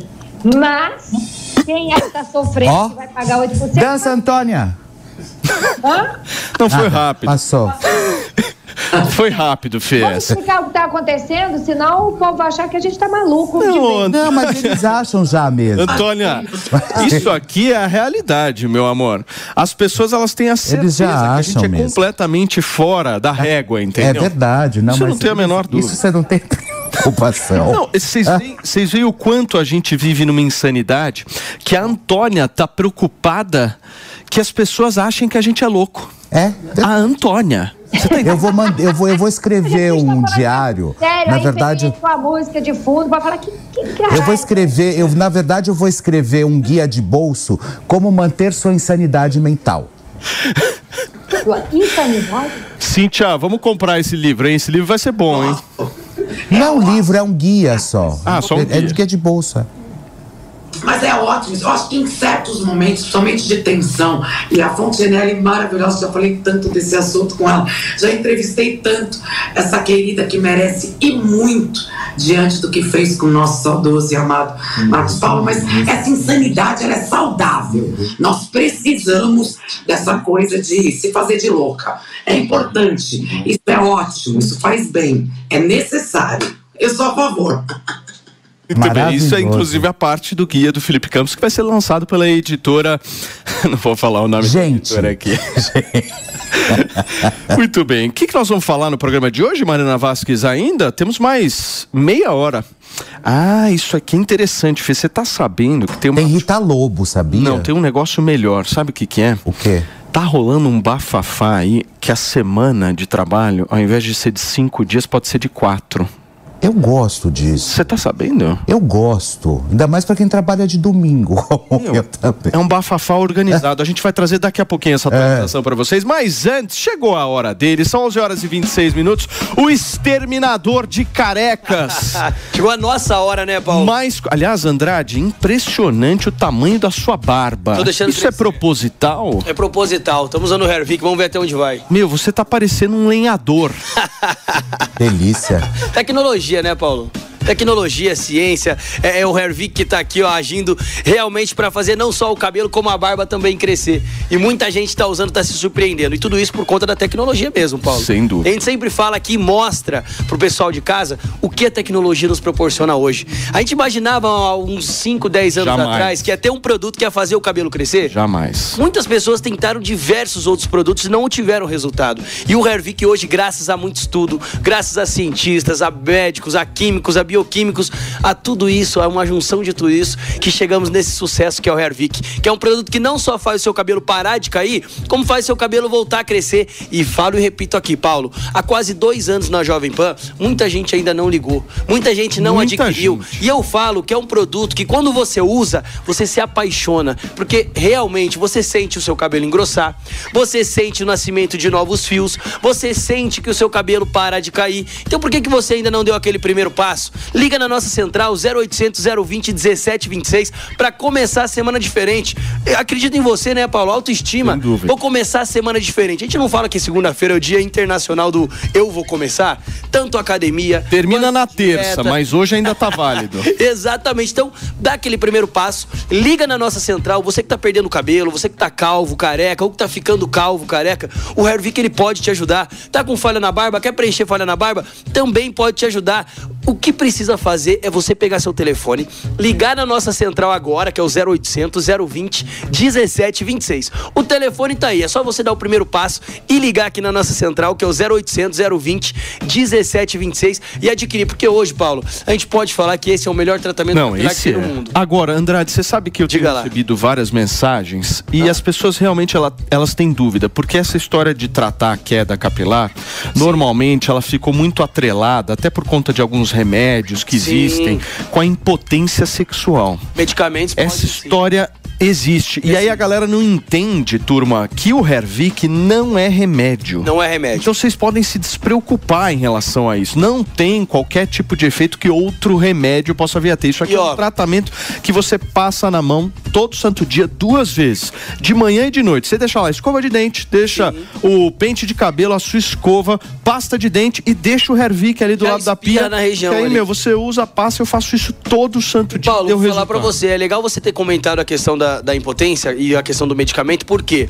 alguns medicamentos eles podem vir sim causar impotência, não que todos aconteçam isso, mas porém o medicamento você não tem um certo controle da queda do cabelo somente no cabelo, do crescimento do cabelo somente no cabelo. O que que acontece?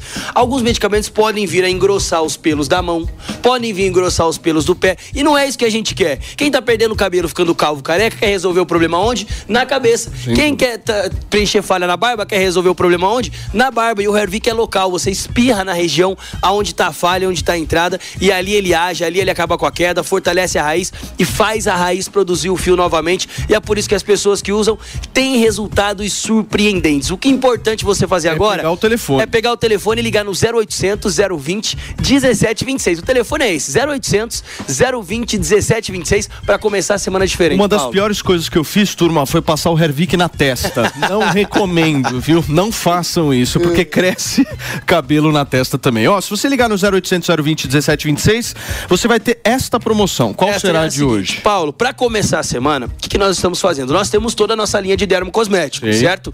Nós temos lá a linha Sweet, que é maravilhosa, que as mulheres que, uh, que usam se apaixonam também, que é o shampoo, o condicionador, o tônico feminino e o reparador de pontas. Nós temos o Botox natural, que é o Harmonique. Nós temos o para remover manchas na pele, que é o Melasma. Toda a nossa linha da Hervik vai estar com 70% de desconto ainda, Setentão. tá? Boa. E o Hervik, para quem levar o tratamento de um um ano, nós estamos mantendo somente hoje 60% Ô, de desconto para você pegar o telefone agora e ligar no 0800 020 1726. Ligou, falou que tá acompanhando o Morning, gente. 60% de desconto para dar Deus a queda, para fazer seu cabelo voltar a crescer. Dá essa chance para você, dá essa Boa. oportunidade e toda a linha da Ervic, a linha feminina. Até que horas você vai dar essa promoção? 10 minutinhos apenas pra Pô, aproveitar Até 60%. 11h40 dá pra vocês ligarem. Pega o telefone 0800 020 1726, fala que tava ouvindo o Morning Show e garante esse tratamento sensacional. Maravilha. Obrigado, Andrade. Valeu, Paulo. Turma, vamos falar um pouquinho de trabalho aqui. Você já pensou em trabalhar apenas quatro dias na semana? Esse novo modelo vai ser testado aqui no Brasil a partir de novembro. Os funcionários das empresas que se inscreverem para participar do projeto piloto da semana, com quatro dias, poderão desfrutar dessa verdadeira alegria. O modelo reduz a carga horária de 40 horas para 32 horas semanais, sem alteração de salário, e mais de 85 empresas brasileiras já mostraram interesse, viu? A organização que conduz os testes realiza estudos com empresas ao redor do mundo para experimentar a semana de trabalho de quatro dias. O objetivo é melhorar a produtividade, a satisfação dos funcionários e promover um equilíbrio entre trabalho e vida pessoal. Na verdade, eu não queria trabalhar nenhum, né? Nenhum dia. Nenhum, lógico que não. Eu só tenho uma certeza na vida. Isso não vai rolar por aqui, queridos. Então, já nem comecem a. Quem se inscrever no projeto vai ser demitido. Nem se inscreva. certo? Porque notícia nem tem dia, certo? Agora, é, uma, uma coisa que eu tava vendo na internet e é verdade, né? As pessoas elas pensam muito em ficar ricas, né? Quero ficar rico, quero ficar rico, crescer e tal. Mas o objeto que mais demonstra se a pessoa ela tem riqueza ou não é a, é a quantidade de tempo livre que ela tem, né? Isso é fato, assim. Pode olhar, meu, Felipe Campos, não consegue respirar. Entendeu? Seis horas por dia ao vivo, certo, Fê? Seis horas. Seis horas por dia, é verdade. Mostra que você é, pobre. Mas você sabe de uma coisa? A minha terapeuta, a doutora Olga Tessari, um beijo pra você, doutora. Ela, ela, ela, ela me fala uma coisa e é verdade isso, né? Porque as pessoas elas têm esse sonho de ficar ricas, ricas do poder, enfim. Pra quê? Né? O que, que você quer? O se que você que é riqueza? ficar, o que, que você quer se você ficar com é, ter dinheiro, por exemplo? Quais, quais serão as suas prioridades? E muita gente não sabe responder. Eu só quero, quero, quero, quero. Ok, mas para que que você quer? Sabe? E o principal, sem dúvida alguma, é a saúde. Né? É, se- porque você pode ter uma imensidão de dinheiro e ser bilionário. Agora, se você não tem saúde, não serve para absolutamente nada. É um clichêzão? É, mas eu amo os clichês, que nem o Thiago York diz. Eu amo Olha clichê. só, resgatou um pensador brasileiro. Mas é a saúde física e a saúde mental, né? Porque muita gente é, trata como se fosse uma questão menor e não é, porque o ponto é como que a gente constrói sentido na vida, né? Então, para que que a gente quer enriquecer? Para que que a gente quer montar uma família? Para que que a gente quer trabalhar? Para que que a gente quer fazer as coisas que constituem a, no- a nossa rotina, o nosso cotidiano? Como que a gente dá sentido para aquilo que a gente faz todo dia ao acordar? Eu acho que esse é o ponto central. E, claro, é preciso ter é, uma sustentabilidade financeira que seja capaz de garantir o estilo de vida, porque senão a gente entra num papo é, meio estranho para a pessoa que precisa acordar é, de manhã cedo, pegar o ônibus lotado e muitas vezes não consegue pagar as contas básicas no final Mas vocês do acham mês. que funciona essa proposta aqui no Brasil? Que tipo de empresa funcionaria isso? Mais Claro mercado que não, financeiro? claro que não. Ah, então, assim, na realidade é o seguinte, né? Eu, eu já eu dei uma lida, né, sobre alguns testes que foram realizados em outros países, tiveram até resultado positivo em alguns casos e tudo mais. Eu acho que tá muito ligado ao que você falou no início, Paulo, de ter uma qualidade de vida maior. É, agora, com o regime que a gente tem para várias carreiras, né, de ter trabalho em casa, parte em casa e parte presencial, acho que talvez isso já, de alguma maneira, supra um pouco da- da- das dificuldades em termos de qualidade de vida, sobretudo nas cidades grandes, né? Que Depende, lembrar de carreira para carreira, né? de carreira para carreira e do lugar também, né? Para quem trabalha na Grande São Paulo e gasta uma hora e meia, duas horas de transporte público todo dia, é, você ter a possibilidade de fazer um home office pelo menos uma, duas vezes por semana para algumas carreiras que é possível fazer, né? É, é muito bom e isso ajuda muito as pessoas a melhorarem em termos de qualidade de vida. Agora, um exercício que eu busco fazer também na minha vida pessoal é, tipo, sempre pensar, ah, é, se eu tivesse dinheiro infinito, o que, que eu faria? Eu continuaria fazendo o que eu estou fazendo hoje? Que tem muito a ver com o que o Mano falou sobre ter um propósito, né? Se está alinhado com aquilo que eu quero fazer, com o que eu quero construir no meu futuro, beleza.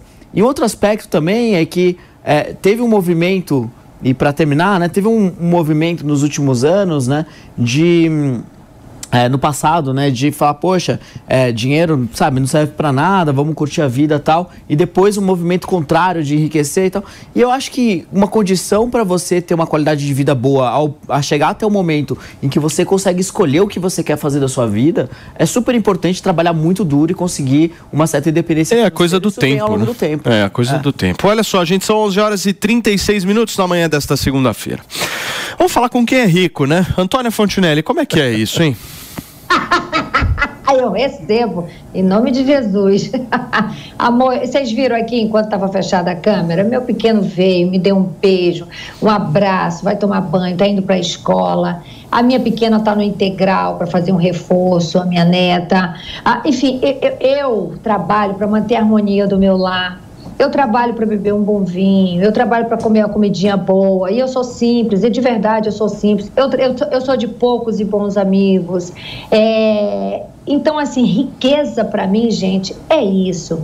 É claro que essa história aí vai é para uma bolha. Você imagina quem trabalha em hospital, quem faz plantão, quem faz segurança, quem tantas outras profissões, se vai ter essa guarita. Então, eu acho uma bobagem ficar falando disso, até porque quem já pode, já faz home office. Então, eu acho que tem outras coisas mais com prioridade para se falar e, assim, é remunerar melhor esses profissionais que eu acabei de citar, que trabalham desesperadamente.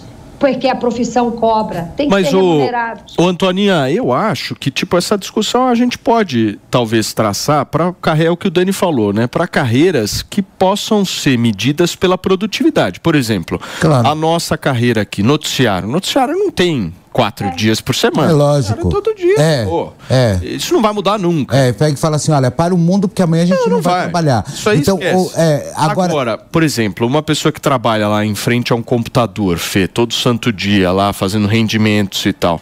Essa pessoa, ela pode trabalhar quatro horas. É, mas eu não sei, eu acho, eu tenho um pouco, porque a gente tem um sistema feudal ainda no Brasil de um planejamento de trabalho arcaico, aonde tem que bater cartão, aonde você existe toda aquela plataforma que a gente sabe como funciona, né? As empresas, tem muita empresa fábrica que você vai lá e bate cartão. Agora, quem se afiliar ou quem se inscrever no plano vai ser mandado embora. É a empresa, Sem dúvida a empresa alguma. Lógico, então, ou seja, não vai participar. Aqui no Brasil não vai dar certo, porque a gente ainda tem um, sistema feudal, volto a dizer, de trabalho, ainda é, que se a gente for ver algumas empresas, né, não quero levantar essa possibilidade, mas eu acredito que sim, existe até um movimento meio de escravidão ainda, sabe? Agora, um ponto assim, sobre esse projeto ainda, que em outros países onde ele foi implementado, testado, é, a carga horária semanal de trabalho não caiu para 32 horas. É. Caiu para 36, 38 horas. Então também tem esse fator, né? É, é a Você mudança- pode concentrar mais uma mesma carga de trabalho ou não, né? Eu Uma acho. maneira também. Ó, tem uma pessoa que já trabalha quatro dias, que é a Cintia Lima. Eu acho que ela pode De falar segunda um a pouco. quinta. De segunda. Não, a- não, na verdade, às vezes só de terça.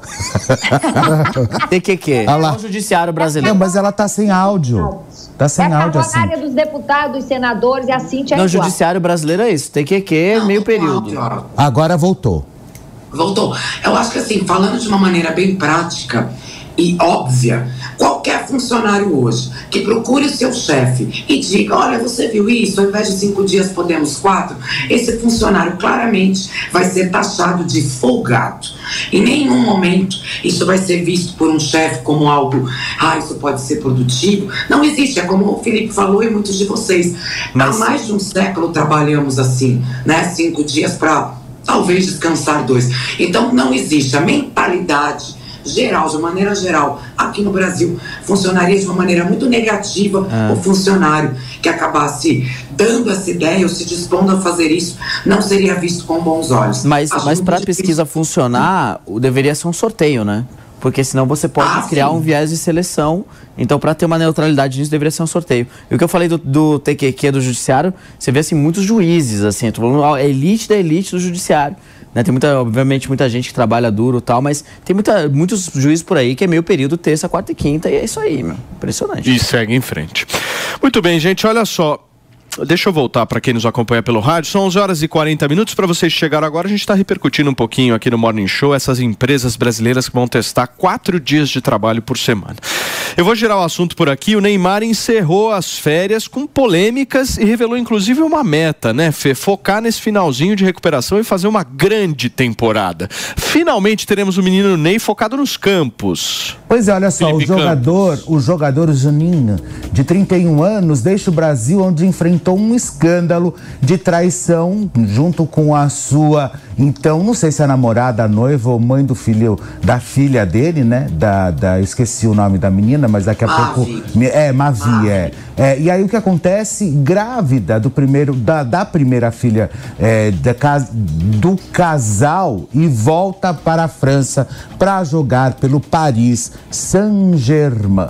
O atleta postou um texto no Instagram no domingo, ilustrado por uma foto em que aparece jogando na quadra de areia de sua mansão em Mangaratiba, no sul do estado do Rio de Janeiro. E aí, olha só, o que, que ele colocou? Tem, é, olha só, e o que, que ele colocou ali? Dá para ler? Porque não dá. Se, Essa se, fo- se quer que eu- jogasse no, no, no- leia, no telão aqui, seria mais fácil pra gente ler do que na televisãozinha e fica um. Ó, o Neymar tá falando o seguinte: essa foto resume a felicidade de estar no Brasil. Ah lá, Minha agora e sim. meus amigos, ó, férias acabaram e agora é hora de focar nesse finalzinho de recuperação e fazer uma grande temporada. Vamos que vamos.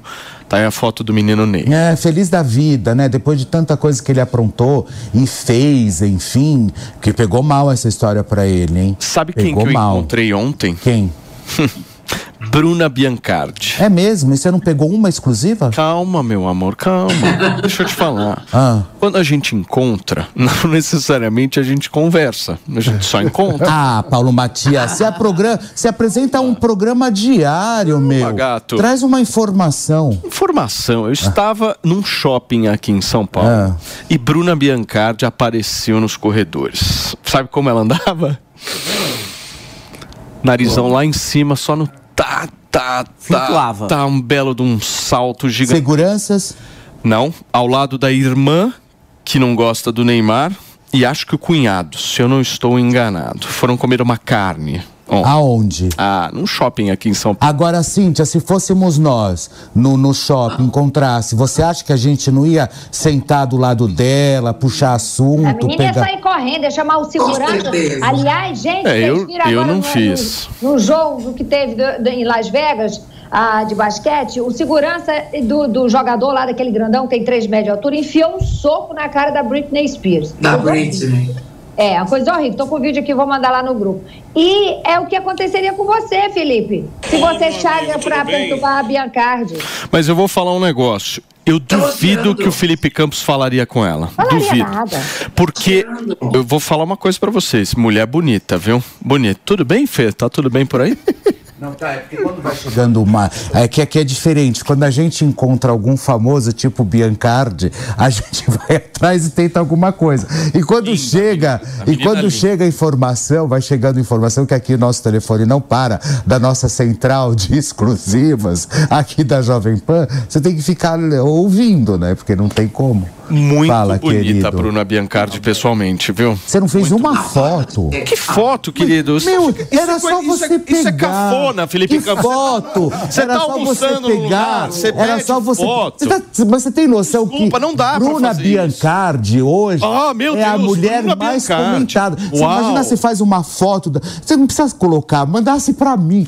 Faz uma foto Quer da que eu menina. faça uma com- foto dela o quê? Comendo carne? Ó, a revelação! Lógico, Bruna Biancardi come. Olha, olha. Enfiantio. Olha só, ia ver o tamanho do salto, cor da roupa, a gente ia falar do cabelo, ia ter, ia ter, ia ter um assunto assim de 30 minutos pra Bonita. gente falar. Bem- bonita, não é bonita? Bem bonita. Ah, Nariz deste tamanho. assim, andando no corredor assim, ó. Ah, mas é óbvio, né, meu? Meu, ela tá fora de si, né? Ela jura que ela fez isso? Retira tudo que eu falei da Biancardi até hoje. Minha esposa, minha esposa quando Vou viu ela, começar a acabar mim com assim, ela Paulo, agora." dá uma olhada no nariz. Eu olhei. A angulação do nariz. É plástica. Sabe por que o nariz tá assim? É plástica, chama.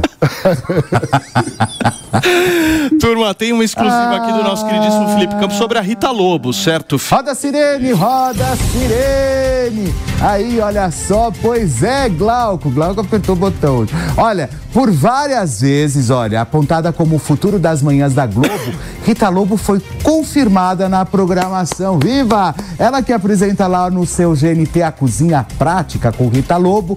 No segundo semestre, ela vai em, em novembro, ela já entra ali na programação da própria Rede Globo de televisão, não deixa o canal GNT, mas daí ela vai justamente. E ela já é colocada, isso já há muito tempo, viu, pessoal? Até mesmo um pouco antes da pandemia, como uma substituta de Ana Maria Braga. E a direção da Rede Globo bateu o martelo para o segundo semestre deste ano. E a Rita Lobo ficou encarregada no Prato Feito Brasil, que vai ser o nome do próximo programa de Rita Lobo. A atração tem formato eh, de viagens ao redor dos países para desvendar ingredientes e contar histórias de culinárias interessantes. Isso eu já não gosto. Esse negócio de vai, vou viajar. Não, meu, pega a culinária que é feita no país, tipo o prato feito da Índia. Qual que é o prato feito da Índia? É essa. Ensina no programa. Agora, você pegar, mandar a pessoa para a Índia, ou então viajar o mundo para ficar mostrando o que tem, o que não tem de comida, isso eu já não gosto. É, mas eu gosto, você eu gosto. ia gostar, né? Eu não gosto, eu É, não não. gosto. Eu gosto, eu gosto, eu gosto da. Viajar gratuitamente, Felipe Campos. Vocês calem a boca, porque eu tô falando na verdade. Eu, vocês, eu tô falando na verdade da, da Rita Lobo. Olha o TDAH aí. É. E aí o que acontece? Imagina o Fê no cemitério fazendo lanchinho. Agora, Rita Lobo é uma das mulheres mais gente boas que eu já conheci. Eu amo a Rita Lobo, eu amo, amo a Rita Lobo. Eu acho aquele Gente programa Cozinha Prática com a Rita Lobo, eu acho que sem dúvida é uma das coisas mais legais que eu já assisto. E assim, dá pra você pegar umas receitas muito boas. Agora, esse lance do Prato Feito Brasil, que vai ser o próximo programa da Rita Lobo, que estreia inclusive em novembro pela Rede Globo de televisão, é, eu, eu acredito muito que vai ser um sucesso. Mas se tirar, se colocar ela pra ficar embarcando, viajando, pra fazer prato feito ao redor do mundo, eu já não curto. Eu, eu gostaria que ela fizesse no estúdio que nem ela faz. Você pode até mostrar, ilustrar, enfim, fazer, mostrar pro público como é o prato lá no outro país, mas não você ir a lo, em loco e ficar mostrando isso.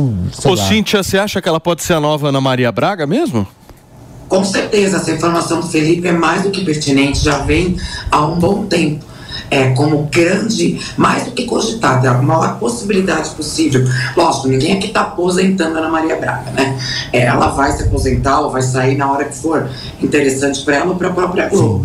Mas o nome da Rita Da é o Globo, nome mais né? forte para substituir Ana Maria. Alguém discorda que Ana Maria, você acha que já deveria estar se aposentando? É isso, Fê? Ah, eu acho que na verdade a Ana Maria Braga a gente gosta. Ela é esse grande canhão de sucesso, ela é esse grande canhão de anunciante, mas eu acho que a Ana Maria não, não eu acho que já deu mais garçada ali, sabe? Durante a programação, durante toda a história. E a gente já sabe que eles já queriam tirar a Ana Maria já há muito tempo do ar. Até mesmo tentaram durante. É que a Ana Maria, como ela é feroz, ela vai lá e bate de frente com direção. E enfim, e quando ela começa a perceber o movimento que estão querendo tirar ela do ar, ela vai lá e fecha um anunciante de milhões, enfia na cara da emissora e fala: chega, calem a boca. E, e faz, e faz é, preenche ali o contrato que ela tem com o anunciante. Mas, pô, chega uma hora que você cansa também, né? Não, eu acho que ela conquistou tudo, né, Fê? Absolutamente tudo, né? Eu acho, e a, e a- Ana e a- mas ela já não deixou a própria. Porque aquele programinha cá entre nós, daquela carocela. Gente, puta troço chato, meu. E ela, ela põe a Juliette pra falar sobre a vida. E o que, que Juliette tem pra falar sobre a vida, meu? Ô, Os Cíntia. cactos vão te matar. Que que é isso, gente? Que coisa chata que ela. Tanto que ela não ficou na Globo Aberta, ela foi pro GNT. Não emplacou, não emplacou a carocela. Agora a Rita Lobo, sem dúvida alguma, linda. Ô, Fê, como você intitula os seus fãs? Não são cactos, certo? Os meus? São, são? Não. Meus alces. pra não falar outra coisa.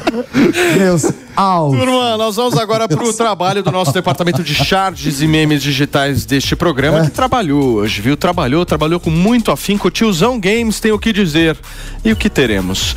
Bom, o primeiro é o seguinte: hipocrisia. Antônia Fontinelli já fez ensaio fotográfico em enchente de lingerie em praça, mas foi em Veneza, na Itália. Temos aqui a Antônia Fontinelli fotografando muito bela, Antônia, né, Fê? A Antônia tá. Não, a Antônia tem um corpo fenomenal, viu? Não, e, e dá pra perceber que tava frio, né? Porque acho que o fotógrafo tava com. E aí, meu, o que eu acho mais interessante é que a Antônia, aos 70 anos, olha como ela tá perfeita, gente.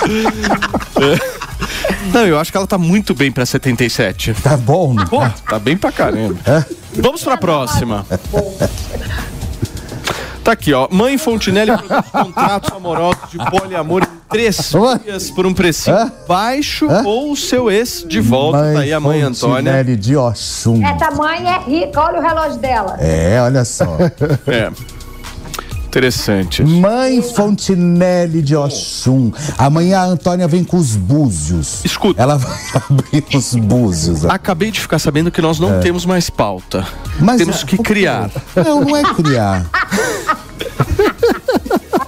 Não, lógico que tem. Turma, são 11 horas e 51 Eu queria uma minutos. pauta pra vocês rapidinho. Que pauta que vocês têm? Ô, Cíntia, tem novidades aí do entreter que você acha legal da gente falar? Tá, Amanhã a Acho que a Cíntia gente vai ficar no meu lugar. Hum. Deixa eu falar rapidinho, Cíntia. Amanhã a Cíntia vai ficar no meu lugar, porque eu estarei em trânsito chegando no Nordeste. Como assim? Você não vai fazer programa amanhã? Tá achando que o quê? Já tá valendo aquela legislação de quatro dias? É, já, ela já tá na, ela já tá na fila já. Que bom, hein, Antônia?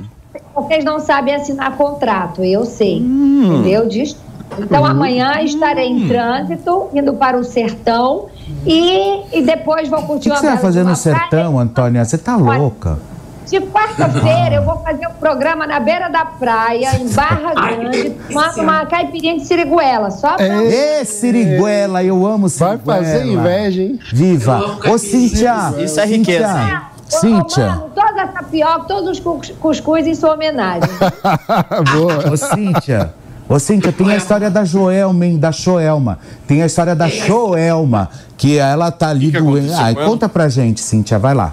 É, na verdade, tem o cancelamento de três shows nesse último final de semana da Joelma. Joelma, que já teve cinco vezes Covid, ainda sofre com as sequelas, mas eu conversei ontem à noite com a Agatha, o Felipe também, a Antônia devem conhecer, a assessora da Joelma. O diagnóstico é de uma gripe forte, mas ela passou muito mal na sexta-feira. O SAMU foi chamado e nem no palco ela conseguiu subir. Essa época de festas de São João, os artistas do Nordeste trabalham bastante, está em repouso, mas está bem, está se recuperando. Sabe o que eu ia trazer de novidade pra gente? É que a Band bateu o martelo para quem vai substituir o Faustão nas noites da emissora, né? Bora, quem é, Quem é, Cíntia? Glenda e Zeca Camargo juntinhos. Ai, que horror. Então, primeiro o Zeca Camargo precisa tomar um banho, né? Gente. Ele precisa tomar um banho. Camargo. É, primeiro lugar, primeira coisa, Zeca, eu te adoro, mas você precisa tomar um banho antes Porra, de imagina estrear. se eu odiasse. Agora, o que, que, que vão colocar a Glenda lá, meu? Nada a ver, O que, que né? vão Glenda é colocar a Glenda lá? Mas o filho do Faustão não vai ficar? ou- É o programa do filho Ah, do Faustão. Vai pra não. onde o filho do Faustão? Pra casa. Na verdade, a chegada do Faustão na Band, muitos ainda apostam e até apostavam até pouco te- tempo atrás, que era para colocar o filho no meio, né? A opção, a aceitação aí do Faustão de ter um programa diário depois de mais de 30 anos aos domingos, era para colocar o filho na parada. O João, embora seja muito querido, muito simpático, não teve jeito. Não agradou Ô, o Cíntia. Deixa eu pedir pra você e pro Fê me confirmarem dois bafafás que eu ouvi recentemente. Não sei se é verdadeiro ou não. O primeiro bafafá é o seguinte: Faustão pode estar fechando com a Record. Mentira. Merece. Fake. Fake, Fake total. completo. Mentira. Não rola isso. Não rola. Segundo bafafá. internamente. Segundo bafafá que eu ouvi. Ah. SBT e Globo estariam na disputa pra levar o Gotino. Tirar o Gotino da Record. Fake também. Tudo fake. Sim, Gotino, é, o Gotino nada a vai. ver, Gotino renovou com a Record. Gotino renovou com a Record e essa história do Faustão também nada mais é do que tubo de ensaio. Ou seja, eu acho que vai demorar um pouco mais para o Faustão voltar ao ar.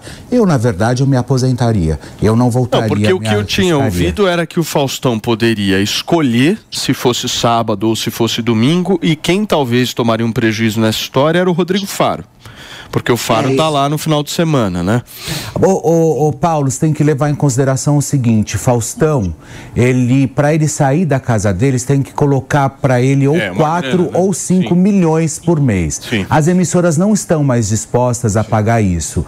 E eu, o que eu acho justo, inclusive, porque hoje você tem um cenário ali de grandes comunicadores que você consegue alavancar realmente não por esse valor. E você consegue fazer com que o cara se torne cria da própria casa, vamos dizer.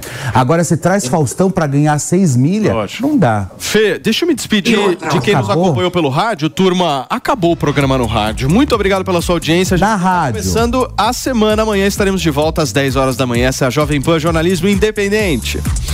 E para você que tá no YouTube e na TV, a gente segue por aqui. Cíntia, você queria falar, comentar sobre esses bafafás que eu trouxe? Tudo, meu, mentira. Que coisa, né? Eu tô, meu, muito mal de, De fofoca. de fofoca. Não, mas é assim, pior ainda essa gente que não sabe o nome das pessoas. Eu tô aqui falando, não, mas quem que é fulano? Olha, mas se rolar isso aí, vocês vão pagar com a língua, hein? Fala, Cíntia. A dança das cadeiras era sempre muito positiva na TV, mas cria-se muito história para gerar um burburinho. O que eu ia falar é que é muito condizente com esse valor astronômico que era o salário do Faustão. Eu estava na Band quando o Faustão chegou. Então eu vi o que a Band fez para recebê-lo. Eu vi a estrutura criada, o investimento, pessoas perdendo estúdio, tudo para no final das contas, infelizmente, o saldo ter sido muito negativo. Então agora eu acho que tem que ter muito pé no chão para qualquer nova contratação, porque deixar um rombo de 50 milhões para um cara com uma história tão bonita, ele até nem merecia que agora isso pesasse tanto. Mas infelizmente é uma realidade e praticamente Ô, 200% Cíntia, da Band perder emprego. E a Anne Lotterman, hein? Porque a Anne é boa pra caramba. muito carismática também ali, ela e o João. Ou a Band vai criar um projeto para os dois, odeio essa palavra, não existe coisa pior. Mas, ô, ô Cíntia, eu acho.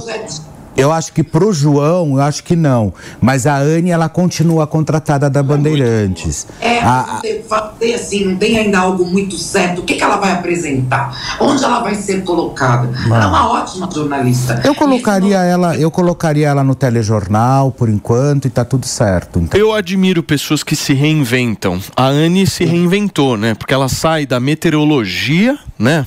Aquela coisa quadrada, séria, pra, meu, apresentar um programa junto com o Fausto. Não, apresentar não. Ah, Não. Daniel! apresentar não, apresentar não. apresentar não. e eu. O que tentaram fazer, o que tentaram fazer com a Annie Lotterman, só um momento, Antônio. O que tentaram fazer com a Annie Lotterman foi justamente o que o, Fer- o que o Faustão fez com a Adriana Colinha a vida inteira. Ele quis tentar transformar ela numa merchandete, porque ele precisava de uma mulher para segurar produto para ele, Peraí, entendeu? peraí, então, ou seja, que que é, não. Antônia? Paulo.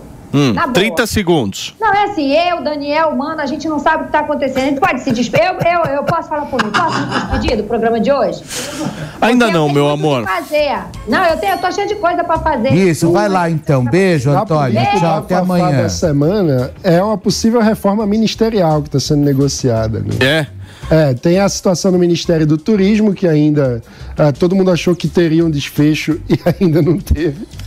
É, e, e se fala sobre o Ministério do Esporte, Ministério da Saúde, mas vamos ver no que vai dar. Vocês sabem que aqui, meus amigos, a gente tem que ter Ninguém- muita calma, paciência. bate bem aqui. E principalmente remédios. Remédios. remédios. O remédio tem que estar em dia. Hasta la vista, meus queridos amigos. Muito obrigado pela sua companhia, pela sua audiência. Amanhã a gente está de volta às 10 horas da manhã, se Deus e os nossos remédios permitirem. Até logo, hein? Beijo, pessoal. A opinião dos nossos comentaristas não reflete necessariamente a opinião do Grupo Jovem Pan de Comunicação. Realização Jovem Pan News.